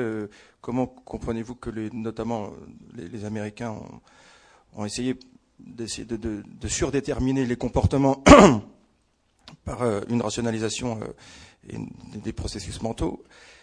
Et la deuxième question, c'était sur, euh, dans votre modèle de la contribution, il me semble, un, impensé qui est la question de la légitimité et des processus de légitimisation des savoirs. Parce que si chacun produit, qu'est-ce qui va discriminer euh, un savoir Je pense que là, il y a un vrai problème de, de, de, de perte ou de, renoncement à la légitimation, et donc peut-être, c'est pas un gros mot de parler même de hiérarchisation. Est-ce qu'on peut penser une économie contributive avec euh, une hiérarchisation euh, des productions intellectuelles. Alors d'abord sur, le comportementalisme, le behaviorisme, le cognitivisme, etc. Et le poids qu'il a pris énorme dans l'économie américaine. Vous savez peut-être noté que l'année dernière, ou il y a un an et demi, à New York, il y a eu un congrès de neuromarketing, de neuroéconomie extrêmement important. Euh, moi-même, j'ai travaillé, j'ai écrit un livre là-dessus euh, où, je critique euh, ce qu'on appelle la cognition de l'attention, qui est un secteur où se sont rejoints des cognitivistes et des microéconomistes, enfin des spécialistes de microéconomie, de l'économie de la gestion, etc., pour essentiellement développer un marketing du comportement de consommateur dans les, dans les grandes surfaces, etc., qui repose sur le contrôle pulsionnel de, du, du, consommateur. Bon. C'est un jeu extrêmement dangereux. Pourquoi? Je vous disais tout à l'heure, euh, même les asticots ont une vie sexuelle. Enfin, les asticots peut-être pas, mais euh, les mouches. C'est-à-dire les asticots devenus adultes. Euh, nous avons aussi une vie sexuelle, mais nous n'avons pas qu'une vie sexuelle, nous avons une vie libidinale ou, sublimatoire. Nous sublimons nos pulsions. Mais nous pouvons ne pas aller sublimer nos pulsions. C'est-à-dire que nous sommes aussi des asticots ou des macaques. L'être humain, c'est un être qui a un champ de possibilités. Comme disait Gilbert Simonon, il est sur ce qu'il appelait une diade bipolaire. C'est-à-dire qu'il est tiré entre des possibilités diverses. Il peut régresser complètement. C'est ce que Freud a d'ailleurs montré dans euh, euh, Psychologie des foules, l'analyse du moi, lorsqu'il reprend les théories de Gustave Le Bon, alors dans un contexte où le fascisme est en train de, croître, et où il dit bah, les, les, les masses peuvent tout à fait se comporter comme des, comme des moutons et comme des dangereux moutons comme des loups aussi. Ils voient venir la catastrophe. Et en même temps, euh, on peut lutter contre ça, parce que l'homme est, un être extrêmement plastique. Alors, je pourrais un mot exprès de plasticité. Qu'est-ce que je veux dire quand je dis qu'il est plastique? C'est que j'ai mon premier livre est consacré à Prométhée, où j'ai repris le, mythe de Prométhée, où, on montre, qui montre que l'homme, en fait, n'est rien. Il n'est qu'une promesse, il est un avenir, il peut devenir toutes sortes de choses. C'est un technicien, donc il peut devenir sans cesse autre chose. Il est très plastique. Plasticité aujourd'hui, ça renvoie à cerveau. Et euh, il y a actuellement un énorme débat sur euh, ce que signifie la plasticité cérébrale. Et malheureusement, dans ce débat, beaucoup de psychanalystes, de psychologues freudiens ou lacaniens rejettent ce débat parce qu'ils ont peur du, du, pouvoir neuroscientifique comportementaliste qui est euh, entre les mains de ce qu'on appelle maintenant les neurosciences. Ils ont tort d'avoir peur. La première, le premier grand texte de Freud, c'est un texte sur le cerveau. Et euh, la fameuse esquisse. Et, et, Freud était un penseur du cerveau. Simplement, ce que disait Freud, c'est que le cerveau s'agence avec un dehors que plus tard Jacques Lacan a appelé le symbolique. Et que, du coup, le cerveau, par exemple, mon cerveau ne fonctionne pas comme le cerveau d'un d'un vertébré supérieur. Il fonctionne comme lui pour une certaine partie, bien entendu. Il y a des lois universelles du système nerveux central. Qu'on ait affaire à un asticot ou à un Bernstein, ça ne change strictement rien. par exemple, le développement synaptique est effectivement, c'est le système cérébral, euh, c'est la manière dont il se développe. Le planning process existe chez tous les animaux, etc., etc. Pas forcément dans les mêmes modalités. Mais le cerveau humain est inachevé. Et pas simplement son cerveau, mais son corps. C'est la fameuse théorie de la néoténie. Et ça signifie que l'être humain doit toujours se compléter, et en plus il ne peut pas se compléter tout seul, il se complète en société. C'est pour ça qu'on a besoin de cette énergie libidinale, qui avait un nom chez Aristote, ça s'appelait la philia, c'est-à-dire ce qui rassemble, ce qui, est l'énergie des sociétés, de philein, qui veut dire aimer d'ailleurs. Hein. Alors, par rapport à cela, moi je crois qu'il ne faut pas être dogmatique. Il faut, moi je discute avec les sciences cognitives, avec les neurosciences, parce que euh, malheureusement on a des, comportementalistes totalement fermés à la théorie freudienne, euh, qui donc euh, croient qu'ils vont trouver toutes les solutions dans la neuroscience, etc., alors que les problèmes psychiques sont d'abord sociaux. La psyché, c'est quelque chose qui est construit par la société sur une base neurologique. Mais si vous laissez un enfant sans, sans, relation sociale, bah, il, donnera ce qu'on appelle un enfant sauvage. Et donc euh, un, être qui n'est pas humanisé, même si c'est peut-être pas tout à fait un animal. Alors, là, je pense qu'il y a à revoir très en profondeur tout ça. Et ce que dit euh, Al Gore, par exemple, c'est là que c'est intéressant. Al Gore dit, euh, finalement, cette plasticité cérébrale, elle a été atrophiée Aujourd'hui, on fait fonctionner notre plasticité cérébrale comme il y a une plasticité animale, parce que vous pouvez aussi dresser un caniche et même un asticot. Un asticot, je ne sais pas, mais en tout cas, ce que je sais, c'est que que Piaget dressait des, des c'est-à-dire il dressait des, escargots du lac Léman qui ont une cinquantaine de neurones. Et donc, on peut dresser des, êtres qui ont très très très peu, on produire ce qu'il appelait des apprentissages, mais ça s'appelle aussi un réflexe conditionné. Bon. Chez nous, nous ne sommes pas des êtres simplement dressables. Nous sommes éducables et c'est tout à fait autre chose. Ça suppose précisément des appareils de production d'une énergie libidinale qui suppose des relations familiales, des relations sociales, etc., etc. Et ça, c'est ce que les neurosciences ont tendance à effacer. Maintenant, sur votre deuxième question, la légitimation, euh, qui est une question absolument fondamentale, évidemment. Hein. On dit beaucoup, j'ai moi-même fait un colloque, d'ailleurs je me permets de vous inviter à un colloque, je serai la semaine prochaine au Centre Pompidou, qui sera consacré à l'Internet des objets, l'Internet of Things, qui sera sur deux jours, les 26 et 27 novembre. Ça sera très très intéressant. Donc si vous voulez y participer, vous pouvez vous inscrire en ligne sur le, site de l'Institut de recherche et d'innovation. Euh, il y a deux ans, parce que c'est un, colloque qui s'inscrit dans un cycle qui s'appelle les entretiens du nouveau monde industriel, où nous essayons de penser la nouvelle industrie, les nouvelles possibilités d'une croissance différente, justement. Il y a deux ans, nous avons consacré nos premiers travaux à ce qu'on appelle l'innovation ascendante, en anglais bottom-up.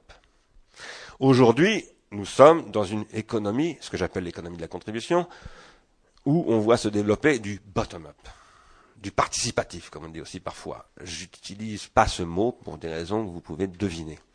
Ce matin, on a encore annoncé qu'en Allemagne sort un journal qui est produit par les internautes, etc., etc., qui se vendra un marque et quelques, bon, pas un marque, un euro et quelques.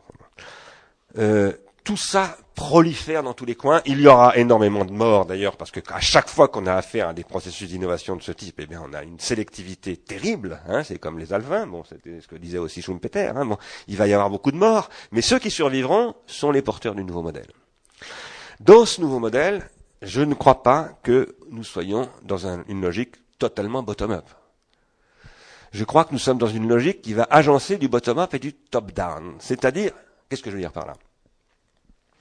Il faut de la régulation, en toute chose. Qu'elle soit faite par des puissances publiques, des puissances privées, par un, par surmoi, par l'Église ou je ne sais quoi, est une question autre. Mais il faut de la régulation. Et pour que fonctionne, par exemple, Wikipédia, dont on dit que c'est un processus bottom-up, est très régulé. Je suis intéressé à une notice de Wikipédia euh, tout à fait par hasard d'ailleurs, parce que j'enseigne à l'université de Northwestern à Chicago, il y avait en résidence un, un, chercheur de IBM qui travaillait sur la notice Palestine sur Wikipédia. Vous imaginez ce que c'est que la notice Palestine sur Wikipédia? C'est une notice qui n'arrête pas de bouger, sur laquelle le Mossad, la CIA, euh, euh, le Hamas, etc. sont sans cesse en train de proposer des modifications de la notice, et c'est une notice hyper régulée, hyper administrée. Mais cette administration n'est pas visible. Et euh, ce chercheur, lui, a fait des, systèmes de traçabilité qui permettent de voir l'évolution de cette notice. Et c'est absolument passionnant. Parce que vous voyez comment évolue le débat politique sur la Palestine à travers ces, ces graphes qu'il a produits. Moi, en ce moment, je développe à l'Institut de recherche et d'innovation un système que j'appelle de gestion des orages sémantiques. Semantic storms. Parce que sur le net, il y a des orages sémantiques en permanence.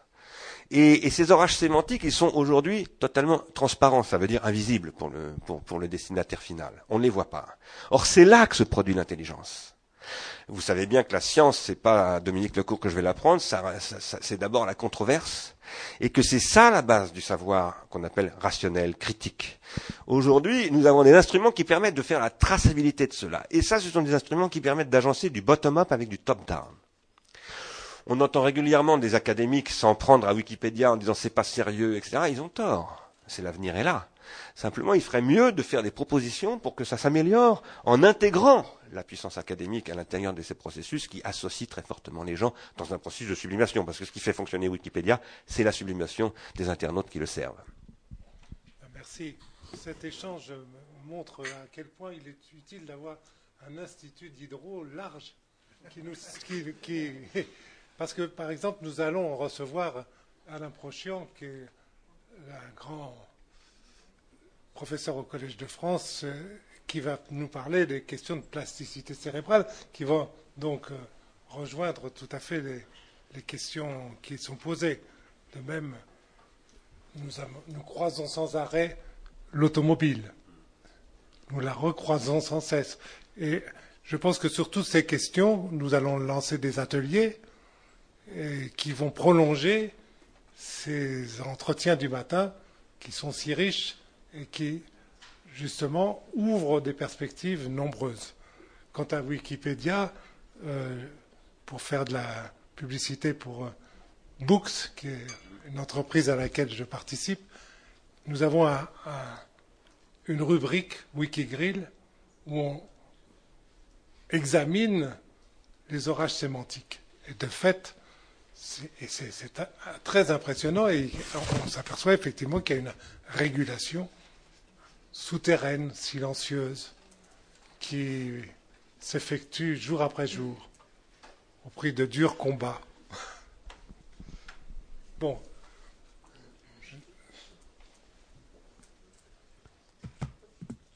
Merci. Euh, bonjour, Dominique Turc. Je suis le, le président de l'Institut Bouzone, qui est un institut que j'ai créé il y a cinq ou six ans sur l'évolution du management dans une société de contribution. euh, et aussi l'évolution du monde du travail dans une société de contribution. Je regrette un tout petit peu que le mot travail ne soit pas du tout apparu dans votre, euh, exposé, mais il était en filigrane, donc c'est pas grave. Euh, par rapport au, au, modèle de consommation, c'est un modèle extraordinaire parce que, vous l'avez dit vous-même, il permet de combiner celui qui travaille et celui qui consomme. Je produis une voiture pas chère et donc je peux me payer une voiture pas chère. C'est génial. On a un système économique qui peut se développer. Où en êtes-vous pour comprendre où est le système équivalent dans la société de contribution? Parce qu'on ne peut pas tous contribuer gratuitement. Il faut bien être payé quelque part.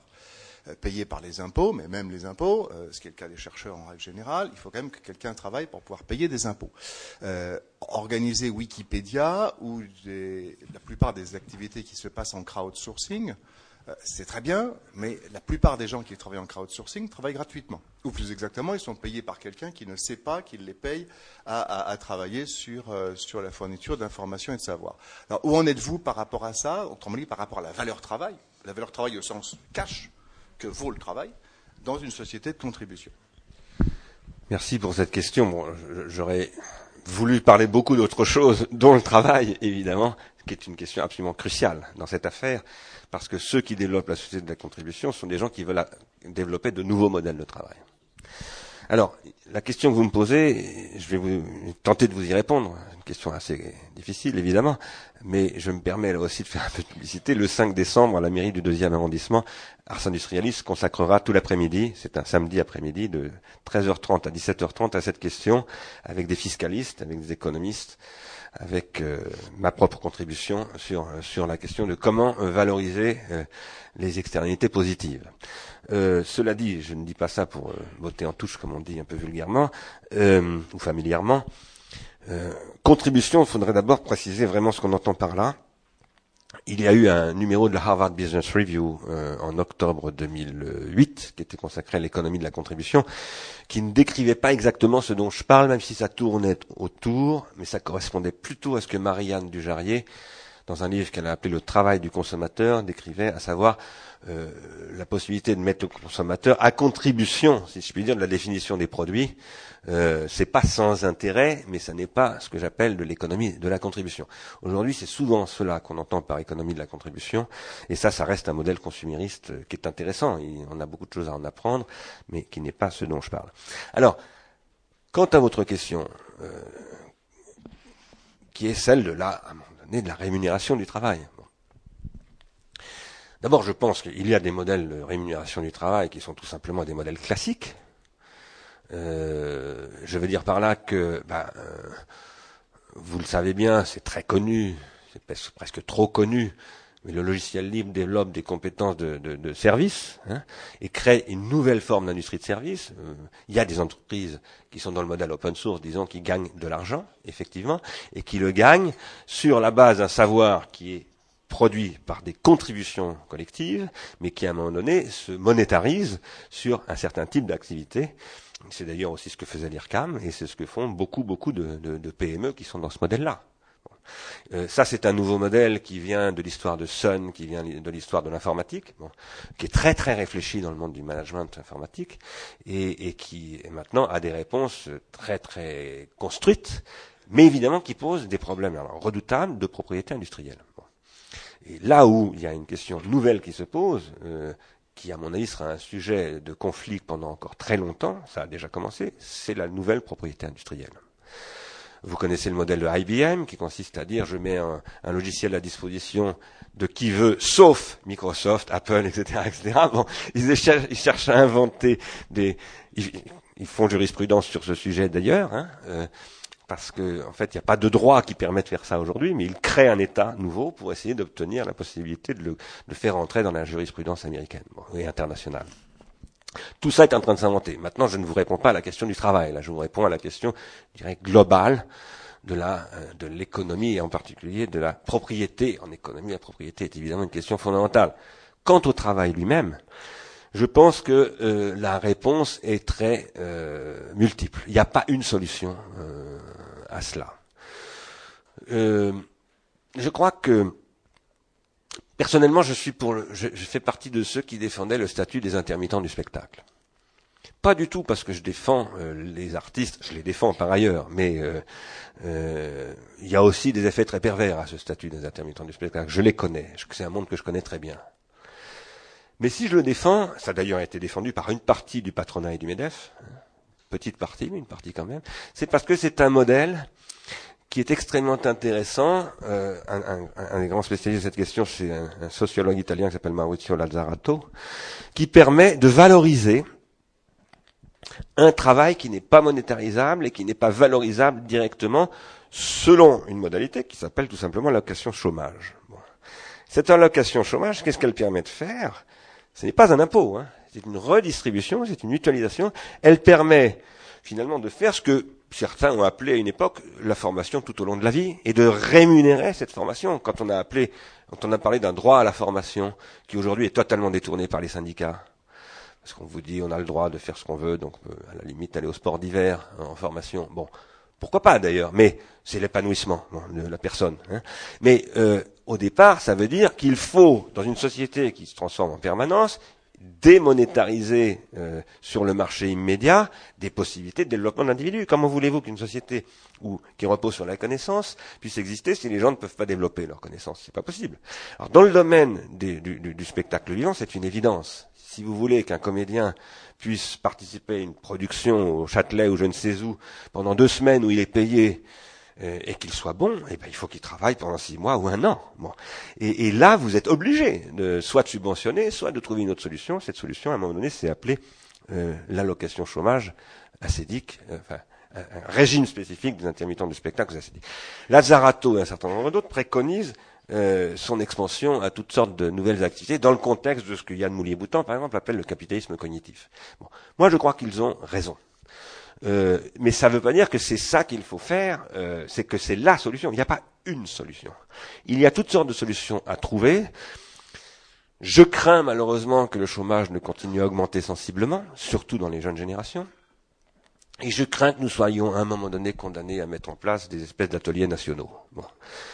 Euh, je me dis que cette situation pourrait, au lieu d'être un gaspillage monumental, comme on en connaît les exemples historiques, pourrait devenir un investissement pour l'avenir de la jeunesse dans des mécanismes de ce type-là qui ne seraient plus de l'assistanat, mais par exemple du financement de la participation à des projets contributifs qui ne sont pas solvables parce qu'on est dans une mutation industrielle qui fait que de toute façon tout ce qui est nouveau euh, pas tout ce qui est nouveau, mais une grande partie de ce qui est nouveau n'a pas de solvabilité à court terme, où il faut donc créer de la solvabilité. Je crois que d'ailleurs sur ce plan-là, les régions ont un rôle très très important à jouer, les territoires, parce que ces réseaux, ce sont des réseaux qui se territorialisent, qui se localisent. Donc voilà, mais après, il y a beaucoup beaucoup d'autres euh, possibilités, y compris euh, au niveau fiscal. C'est pour ça que dans cette séance dont je vous parlais tout à l'heure, qui aura lieu le 5 décembre, nous accueillerons un fiscaliste sur ces questions.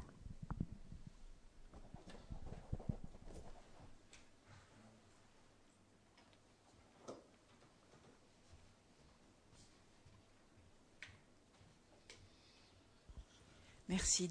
Euh, Dominique Terré, euh, philosophe CNRS. Je voulais savoir si, euh, dans, enfin, dans, la, dans, la logique de la suite de votre défense des intermittents du spectacle, vous iriez jusqu'à soutenir la thèse proposée par, défendue par un philosophe politique qui s'appelle Philippe Van Paris, qui est belge, sur l'allocation universelle. C'est une très bonne question. C'est un sujet de débat dans l'ars industrialiste. Quand je vous parle ici, je parle un peu à titre collectif d'ailleurs. Hein. Bon, nous, nous en débattons beaucoup. Moi, je serais plutôt contre. Voilà. Je serais plutôt contre parce que. Euh, mais quand je vous dis plutôt, je, je, je, demande encore à avoir des arguments et des contre-arguments pour me faire vraiment un point de vue et non pas simplement une opinion. Euh, mais j'ai tendance à penser qu'il faut lier euh, ces dispositifs euh, à du projet et à du, à du collectif.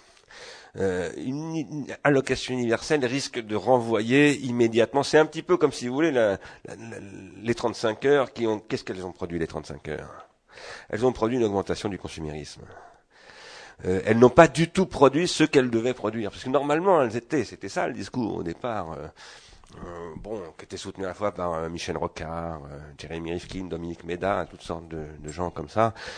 soi-disant être au service de l'épanouissement d'un individu. Alors ça, ça, ça, rejoignait ce que je disais tout à l'heure sur la formation tout au long de la vie, Ça n'a pas du tout produit ça. Et Rifkin lui-même l'a écrit en 2004, il dit en fait ça a massivement augmenté le consumérisme, c'est-à-dire que ça a aggravé la situation. Donc ça n'a pas été un investissement. Pour moi, la grande question de tout ce que j'ai dit d'ailleurs depuis le début de mon intervention ce matin, c'est le problème de repenser l'investissement. Mais l'investissement, il n'y a pas un seul type d'investissement. L'investissement, c'est la banque, mais ça n'est pas que la banque. Euh, un parent investit dans ses enfants, si je puis dire, euh, y compris euh, par, par simplement en sacrifiant une partie de, son existence pour, pour l'avenir de cet enfant. L'investissement, c'est la question de l'avenir. il faut repenser toute la politique en termes d'investissement, mais il faut aussi repenser ce que c'est que l'investissement.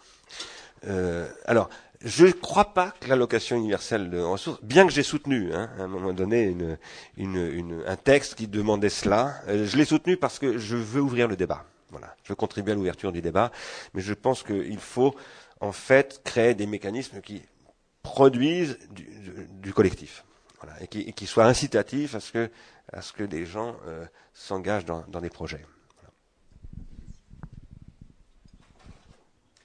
Bonjour, merci pour euh, votre euh, développement de tout à l'heure sur la mécroissance qui m'a particulièrement sensibilisé. J'ai oublié de me présenter, Michael Akili, je suis doctorant à Paris 7. Je travaille sur l'énergie, l'environnement et la croissance, grossièrement. Et j'avais une question qui se rapproche, je dirais, de, mon travail, mais comme ça a été complètement absent pour l'instant de la discussion, voilà, je vous la pose.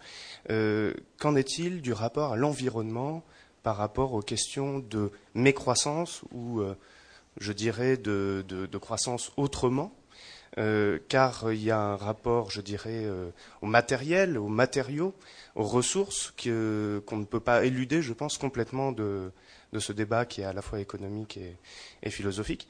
Donc je voulais savoir un peu, notamment dans le modèle de l'économie de la contribution, euh, comment seraient envisagés les problèmes qui aujourd'hui se posent euh, avec une grande acuité sur euh, le plan des ressources, et énergétiques en particulier?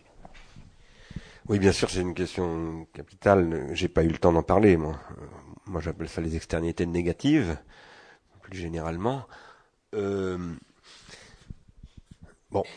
d'abord, quand j'ai évoqué quand même René Passet, c'est un petit peu ce qui est évidemment à l'horizon de son, discours. Hein.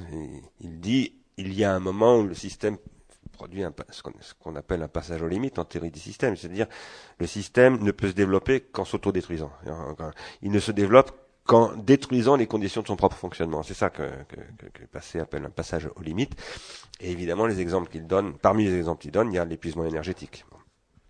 Il y a euh, l'asphyxie atmosphérique, enfin, disons la, destruction, euh, l'émission de CO2, euh, enfin bref, tout ce qu'on appelle les externalités négatives. Et évidemment, cette question pour moi est fondamentale. Alors, je pense que l'être, ce que j'appelais le consommateur comme être irresponsable tout à l'heure, qui est un être pulsionnel, il m'arrive souvent, quand je veux argumenter sur ce point, de donner l'exemple que j'observe sur moi-même souvent. Quand je sors d'une réunion qui m'énerve, ce qui arrive quelquefois, euh, c'est le problème du social, c'est souvent énervant le social. Surtout quand on est dans un contexte comme celui-là en ce moment où euh, les gens vont quand même pas très bien, donc ils sont plus encore plus énervants que d'habitude. Parfois, vous sortez énervé d'une réunion, et si vous êtes en automobile, pas comme vous, Monsieur Seyss, qui est un, responsable qui économise du CO2, mais vous le payez parfois avec des immobilisations intempestives. Euh, qu'est-ce qu'on fait quand on monte dans sa voiture et qu'on sort d'une réunion et qu'on est énervé, on appuie sur le champignon pour rien. On produit du CO2 de manière purement compensatoire. C'est-à-dire qu'on on est énervé, et vous le savez, quand on est énervé, Bergson a fait toute une théorie de cela, c'est la boucle sensorimotrice.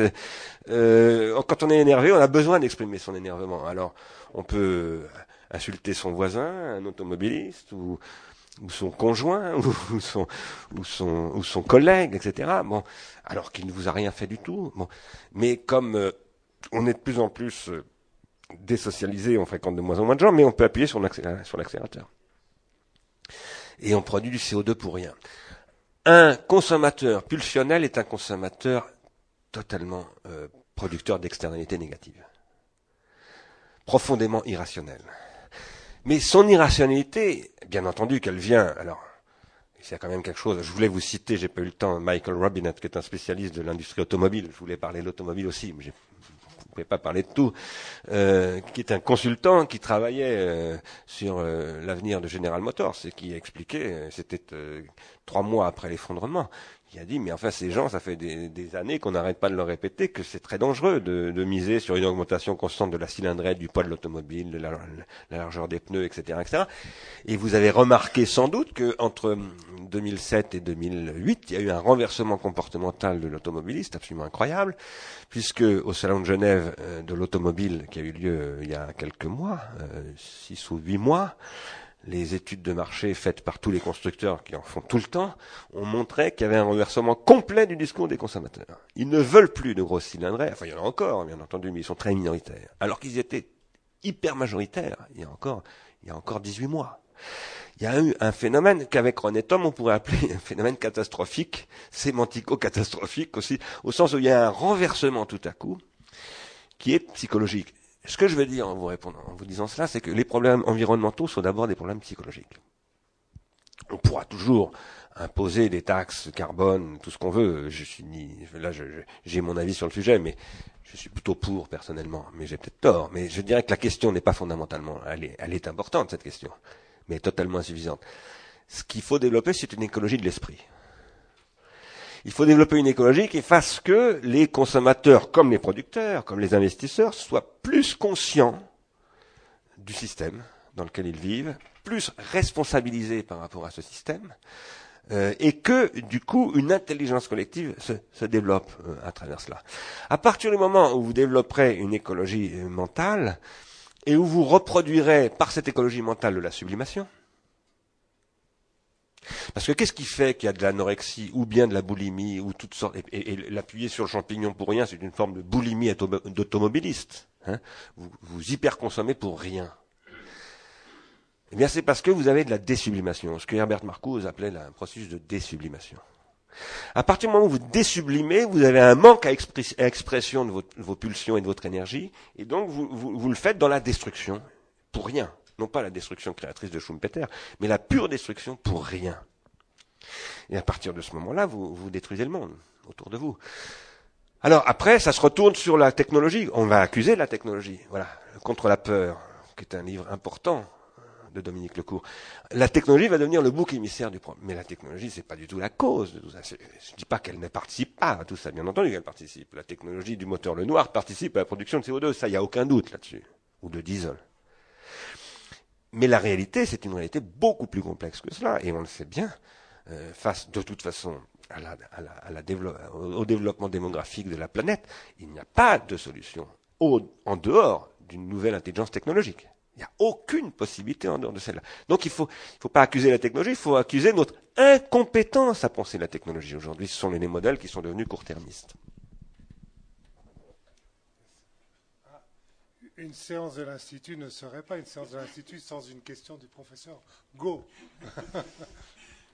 Claude Go, c'est vraiment la stimulation par euh, l'appui sur le champignon qui me pousse à vous poser la question quelle place faites-vous à l'interdit dans la gestion de ce système? C'est parfait d'espérer une société de contribution très socialisée où on comprend ce qu'on fait, pourquoi on le fait, mais en face, il y a des destructeurs. Et j'ai passé ma vie, une partie de ma vie, à lutter contre ces destructions par des interdits. Euh, vous avez à un moment donné parlé euh, d'une chaîne de télévision visant les enfants en disant faut interdire ça. De la même façon, je pense que il fallait interdire le cheval de Marlborough, le cow-boy pour promouvoir le tabac, le marchand de vodka qui montrait un jeune sur une grande affiche. Enfin, j'ai trouvé plus fort que moi avec un gros marron qui vraiment euh, valorisait sa résistance, mais tout de même la vodka était plus forte que lui. Donc, on voit que les politiques ont su aussi interdire que la publicité se mêle dans le débat démocratique. Quelle est votre position sur ces interdits? Par exemple, vous parliez de la boulimie l'épidémie actuelle la plus grave en termes de sécurité sanitaire, c'est l'épidémie d'obésité. On sait qu'elle est produite par la multiplication des fast-food, hein, une proportionnalité entre le taux de baisse et le fast-food. Et le fast-food, c'est comme la sexualité rapide. Pour moi, on n'est pas dans un avenir euh, radieux. On est dans le conditionnement à un type de consommation alimentaire.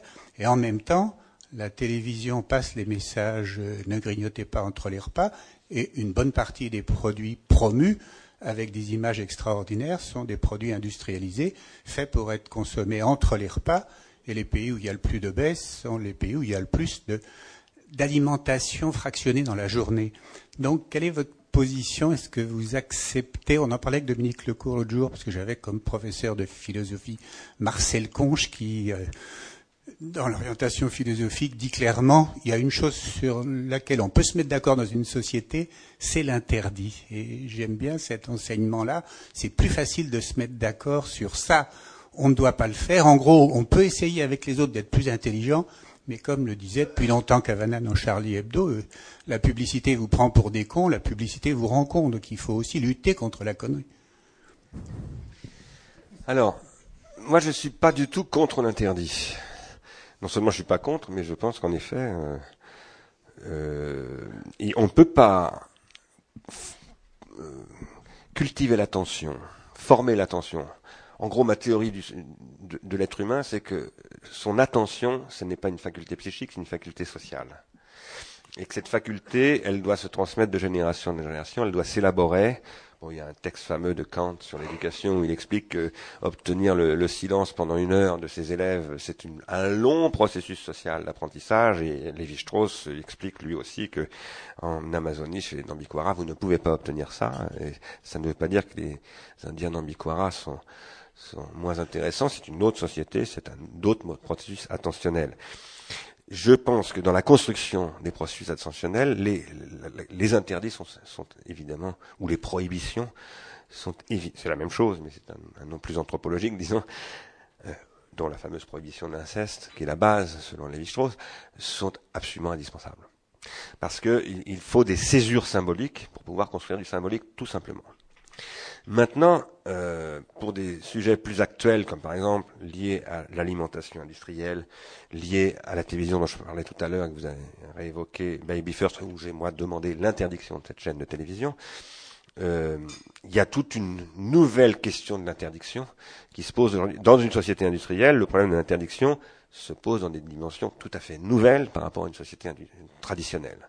Et évidemment, entre en contradiction avec euh, parfois l'innovation, euh, les possibilités, le dynamisme économique, la croissance, etc., etc.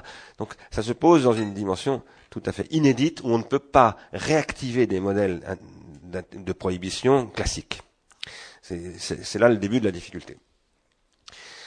Mais je dirais surtout que moi je pense qu'il faut de l'interdit, mais que ça n'est jamais une solution. C'est une condition. Mais c'est pas une solution. Hier, on m'a posé une question parce que je ne sais plus où j'ai fait une intervention. Ah si, j'ai fait une intervention à l'hôpital Marmottan, justement, devant des toxicologues. Et on m'a, interrogé sur Bruno Latour et la description qu'il fait du fait que quand les gens ralentissent devant les écoles, c'est pas du tout parce qu'ils sont attentifs aux enfants, c'est parce qu'il y a des ralentisseurs et des, systèmes coercitifs qui vont leur abîmer leur automobile ou leur faire avoir des PV. Si, et, et le médecin qui m'interrogeait là-dessus, parce que c'était un médecin, me disait qu'est-ce que vous pensez de ce discours que tient Bruno Latour, à savoir que finalement maintenant tout est géré par euh, des dispositifs artificiels et je me soumets. Moi. Eh bien moi je pense que ce système ne peut pas marcher. Parce que ce système produit aussi bien Richard Dion que Al-Qaïda. Si vous voulez, si l'interdit, ou je dirais plus généralement, parce qu'il n'y a pas que de l'interdit, la loi, il n'y a pas que des interdits dans la loi. Il y a des droits, il y a des devoirs. Si la loi n'est pas intériorisée par ceux dont elle est la loi, ça n'est plus une loi, c'est un règlement, et ça induit ce que j'appellerais avec Pasolini la porcherie. Il n'y a plus que des ports.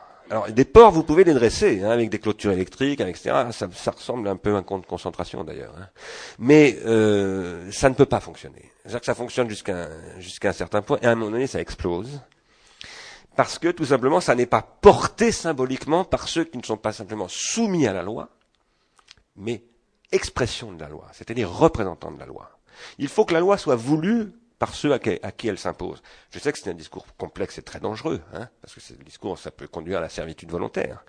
Mais la loi, autrement dit, elle doit être individuée par les citoyens. Autrement dit, il faut reconstruire la citoyenneté, il faut reconstruire la démocratie. Il faut reconstruire la démocratie, qui n'est pas simplement une démocratie formelle et politique, mais qui est aussi une démocratie économique et, technologique. Et je dirais, je pense que ça ne déplaira pas à Dominique Lecourt, aussi la démocratie de Condorcet. C'est-à-dire une démocratie du savoir. Une démocratie qui repose sur une reconstruction d'un savoir-vivre ensemble, et pas simplement à travers des savoirs formels ou scientifiques ou académiques, mais à travers des savoirs sociaux. Voilà. Donc l'interdit, oui, on en a besoin, c'est la condition du symbolique de toute façon, mais ça n'est pas la solution. Et là, aujourd'hui, on est dans une tendance, y compris chez certains psychanalystes qui veulent revenir vers un modèle, je dirais, de la restauration de la figure du père, etc. On est dans un discours qui, à mon avis, peu responsable, parce qu'il ne se rend pas compte que le symbolique n'est pas le réglementaire. C'est plus compliqué que ça, heureusement. Oui, moi je voudrais rebondir sur ce que vous venez de dire, que le symbolique n'est pas le réglementaire. Donc de fait, euh, je suis évidemment d'accord, les interdits sont importants, mais il faut les, intérioriser. Euh, les césures symboliques, euh, il faut les intérioriser, certes, ce qui nous permet à ce moment-là de faire ce que vous nous avez proposé, c'est-à-dire de repenser l'investissement et de repenser le désir et de construire peut-être euh, à nouveau frais le désir. Je pense qu'en fait, c'était ça, le, pour moi, c'était la pointe de votre discours. Hein. comment construire le désir aujourd'hui dans la société qui euh, suit 2008.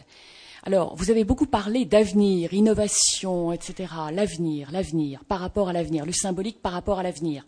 Et là, je reprends la pointe que M. Lecourt a dite, a faite au début vous avez dit ah oui euh, la méditation du passé ça ne nous intéresse pas. C'est pas ça dont, nous devons traiter ici.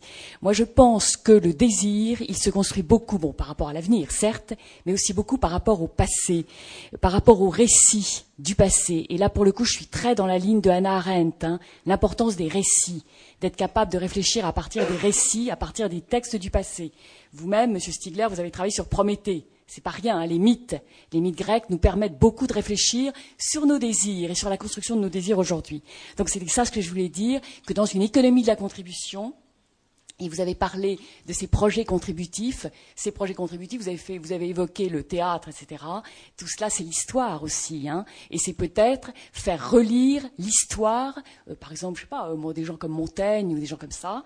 Euh, je pense que l'économie de la contribution avec le partage des savoirs dont vous avez parlé, c'est le partage des savoirs d'aujourd'hui, mais c'est aussi le partage des savoirs qui nous ont précédés. Et je crois que c'est très important pour le désir, pour avoir envie pour le désir. Voilà, c'était ce que je voulais dire. Alors, je voulais seulement dire, je suis Dominique de Courcelles, je suis philosophe, je suis au CNRS, et je travaille beaucoup. Donc, Vous avez dit Montaigne, on aurait pu dire la princesse de Clèves aussi. Euh, je ne crois pas que Dominique Lecourt voulait dire que nous nous intéressions pas au passé. Euh, je, je, je, crois que, en revanche, si je peux me permettre, je ne vais pas parler du tout à sa place, mais euh, la question, le passé n'est vivant que vers l'avenir. Sinon, c'est quelque chose d'ossifié, de, de, fossilisé. Et donc, le, le, le rapport, à Rennes, je la lis aussi, je la cite beaucoup, et, et, je n'arrête pas de, de, lire euh, et de citer des, des, des, auteurs du passé. Et non seulement ça, mais même de, des préhistoriens, des archéologues, etc. Je fais d'ailleurs un livre avec Jean-Paul Demoule qui s'appelle L'avenir du passé, bon, sur nécessité de l'archéologie. Tout à fait d'accord avec vous, bien entendu. Mais la question, c'est aujourd'hui, l'université souffre d'une ossification du rapport au savoir qui fuit les questions d'avenir. Littéralement. Et c'est une honte. Je pèse mes mots. C'est une lâcheté, c'est une, c'est un abandon de la génération qui vient, parce que c'est quand même ça l'enjeu. On est là pour former des étudiants, et on n'est pas là pour les faire fuir leur avenir dans une espèce de passé auquel ils n'accéderont pas en plus parce qu'il n'y a pas de poste, il faut être clair il y a, il y a la théorie, de, enfin la théorie, y a la figure de ce que euh, Jean-Claude Miner a appelé le salarié de l'idéal. Bon, hein, nous sommes des salariés de l'idéal, nous les académiques. Bon, oui, nous sommes payés pour entretenir l'idéal. C'est très bien, mais, mais c'est une infime partie de la société, et ça, c'est pas ça qui fait, qui fait la société. Donc, euh, voilà, je, je, crois tout à fait comme vous qu'il faut évidemment travailler sur le passé. Effectivement, je travaille énormément sur la mythologie grecque, etc., mais dans un rapport à l'avenir. C'est la dernière, toute dernière question parce qu'il est Allez, Alors, très rapidement, une suggestion de question. La suggestion, je suis étonné d'ailleurs que le professeur Go euh, ne l'ait pas faite tout à l'heure, c'est que depuis le début, je suis très, très sensible à ce que vous dites en ce qui concerne la télécratie. Est-ce qu'on ne pourrait pas avoir, comme sur les paquets de cigarettes, euh, attention, trop de télé nuit à la santé, et sur les passages, et déconseiller en dessous de trois ans? Par exemple. C'est ce que j'ai retenu de votre discours. La deuxième chose, euh, et je serais intéressé de, poursuivre et de suivre vos travaux là-dessus. La première, vous avez parlé de démonétarisation. Or, le problème, c'est que la monétarisation et la création de la monnaie, C'est ce qui a permis la construction sociale au travers de la ponction par la force publique et pour pouvoir organiser la société. Donc ça pose un vrai problème là-dessus, parce que c'était très facile dans le consumérisme, on taxe chacun des produits, donc euh, c'est une facilité pour l'État. Et la deuxième question, vous avez parlé des postes, encore récemment, il y a quelques secondes, pour les, jeunes. S'il y a moins de postes, vous avez parlé de l'allocation universelle et de tous ces problèmes. Est-ce que ça ne pose pas le problème de la démographie, dont on, il s'avère qu'elle n'était pas politiquement correcte, et on s'aperçoit qu'il y a quelques auteurs qui commencent à en parler? On en a même parlé ici même, il y a quelques semaines quelques mois. Mais alors, donc, il, y a, il y a beaucoup de questions, je vais, je, vais, je vais, aller très vite. Bon, pour Baby First, nous avons obtenu l'obligation imposée par le CSA d'un passage d'un bandeau disant attention, euh, on n'a pas obtenu l'interdiction de la chaîne, on a obtenu le, le, le, un bandeau qui dit faites attention, la télévision est nuisible pour les enfants de moins de 5 ans. Donc ça, c'est un premier pas, à mon avis très insuffisant, mais c'est quand même un premier pas. C'est assez extraordinaire quand même que le CSA a fait ce pas-là, sous la pression de l'UNAF, enfin de, toutes sortes de, de 5 millions d'adhérents, hein, d'associations familiales. Bon. Alors après, sur, euh, il y avait beaucoup d'autres questions, je ne vais pas pouvoir y répondre parce qu'on doit s'arrêter. Bon, il est évident que la question démographique est une question absolument capitale. D'ailleurs, René Passet la met en, premier hein, dans ces questions de. Bon, mais là, c'est pareil. Je pense que euh, c'est une question de euh, d'écologie de l'esprit. Hein. Euh, je pense qu'il faut arriver à construire un modèle social euh, qui développe une écologie de l'esprit, qui fasse que euh, on arrive à, disons, à produire une certaine rationalité dans le monde entier par rapport à cette évolution-là. Et ça suppose beaucoup de développement. Hein. Une, démographie, une démographie maîtrisée suppose un nouveau développement. Mais ce développement ne peut pas être consumériste. Pardonnez-moi d'aller très vite parce qu'on est obligé de s'arrêter. Voilà, j'espère qu'on aura l'occasion d'y revenir. Bien, eh bien, vous retrouverez toute la, la, substance de ces discussions, de ces exposés et les questions sur notre site où vous avez l'agenda de tout ce qui se passe. Et il se passera de plus en plus d'événements à l'Institut d'Hydro. Merci d'être venu. Merci Bernard de cette.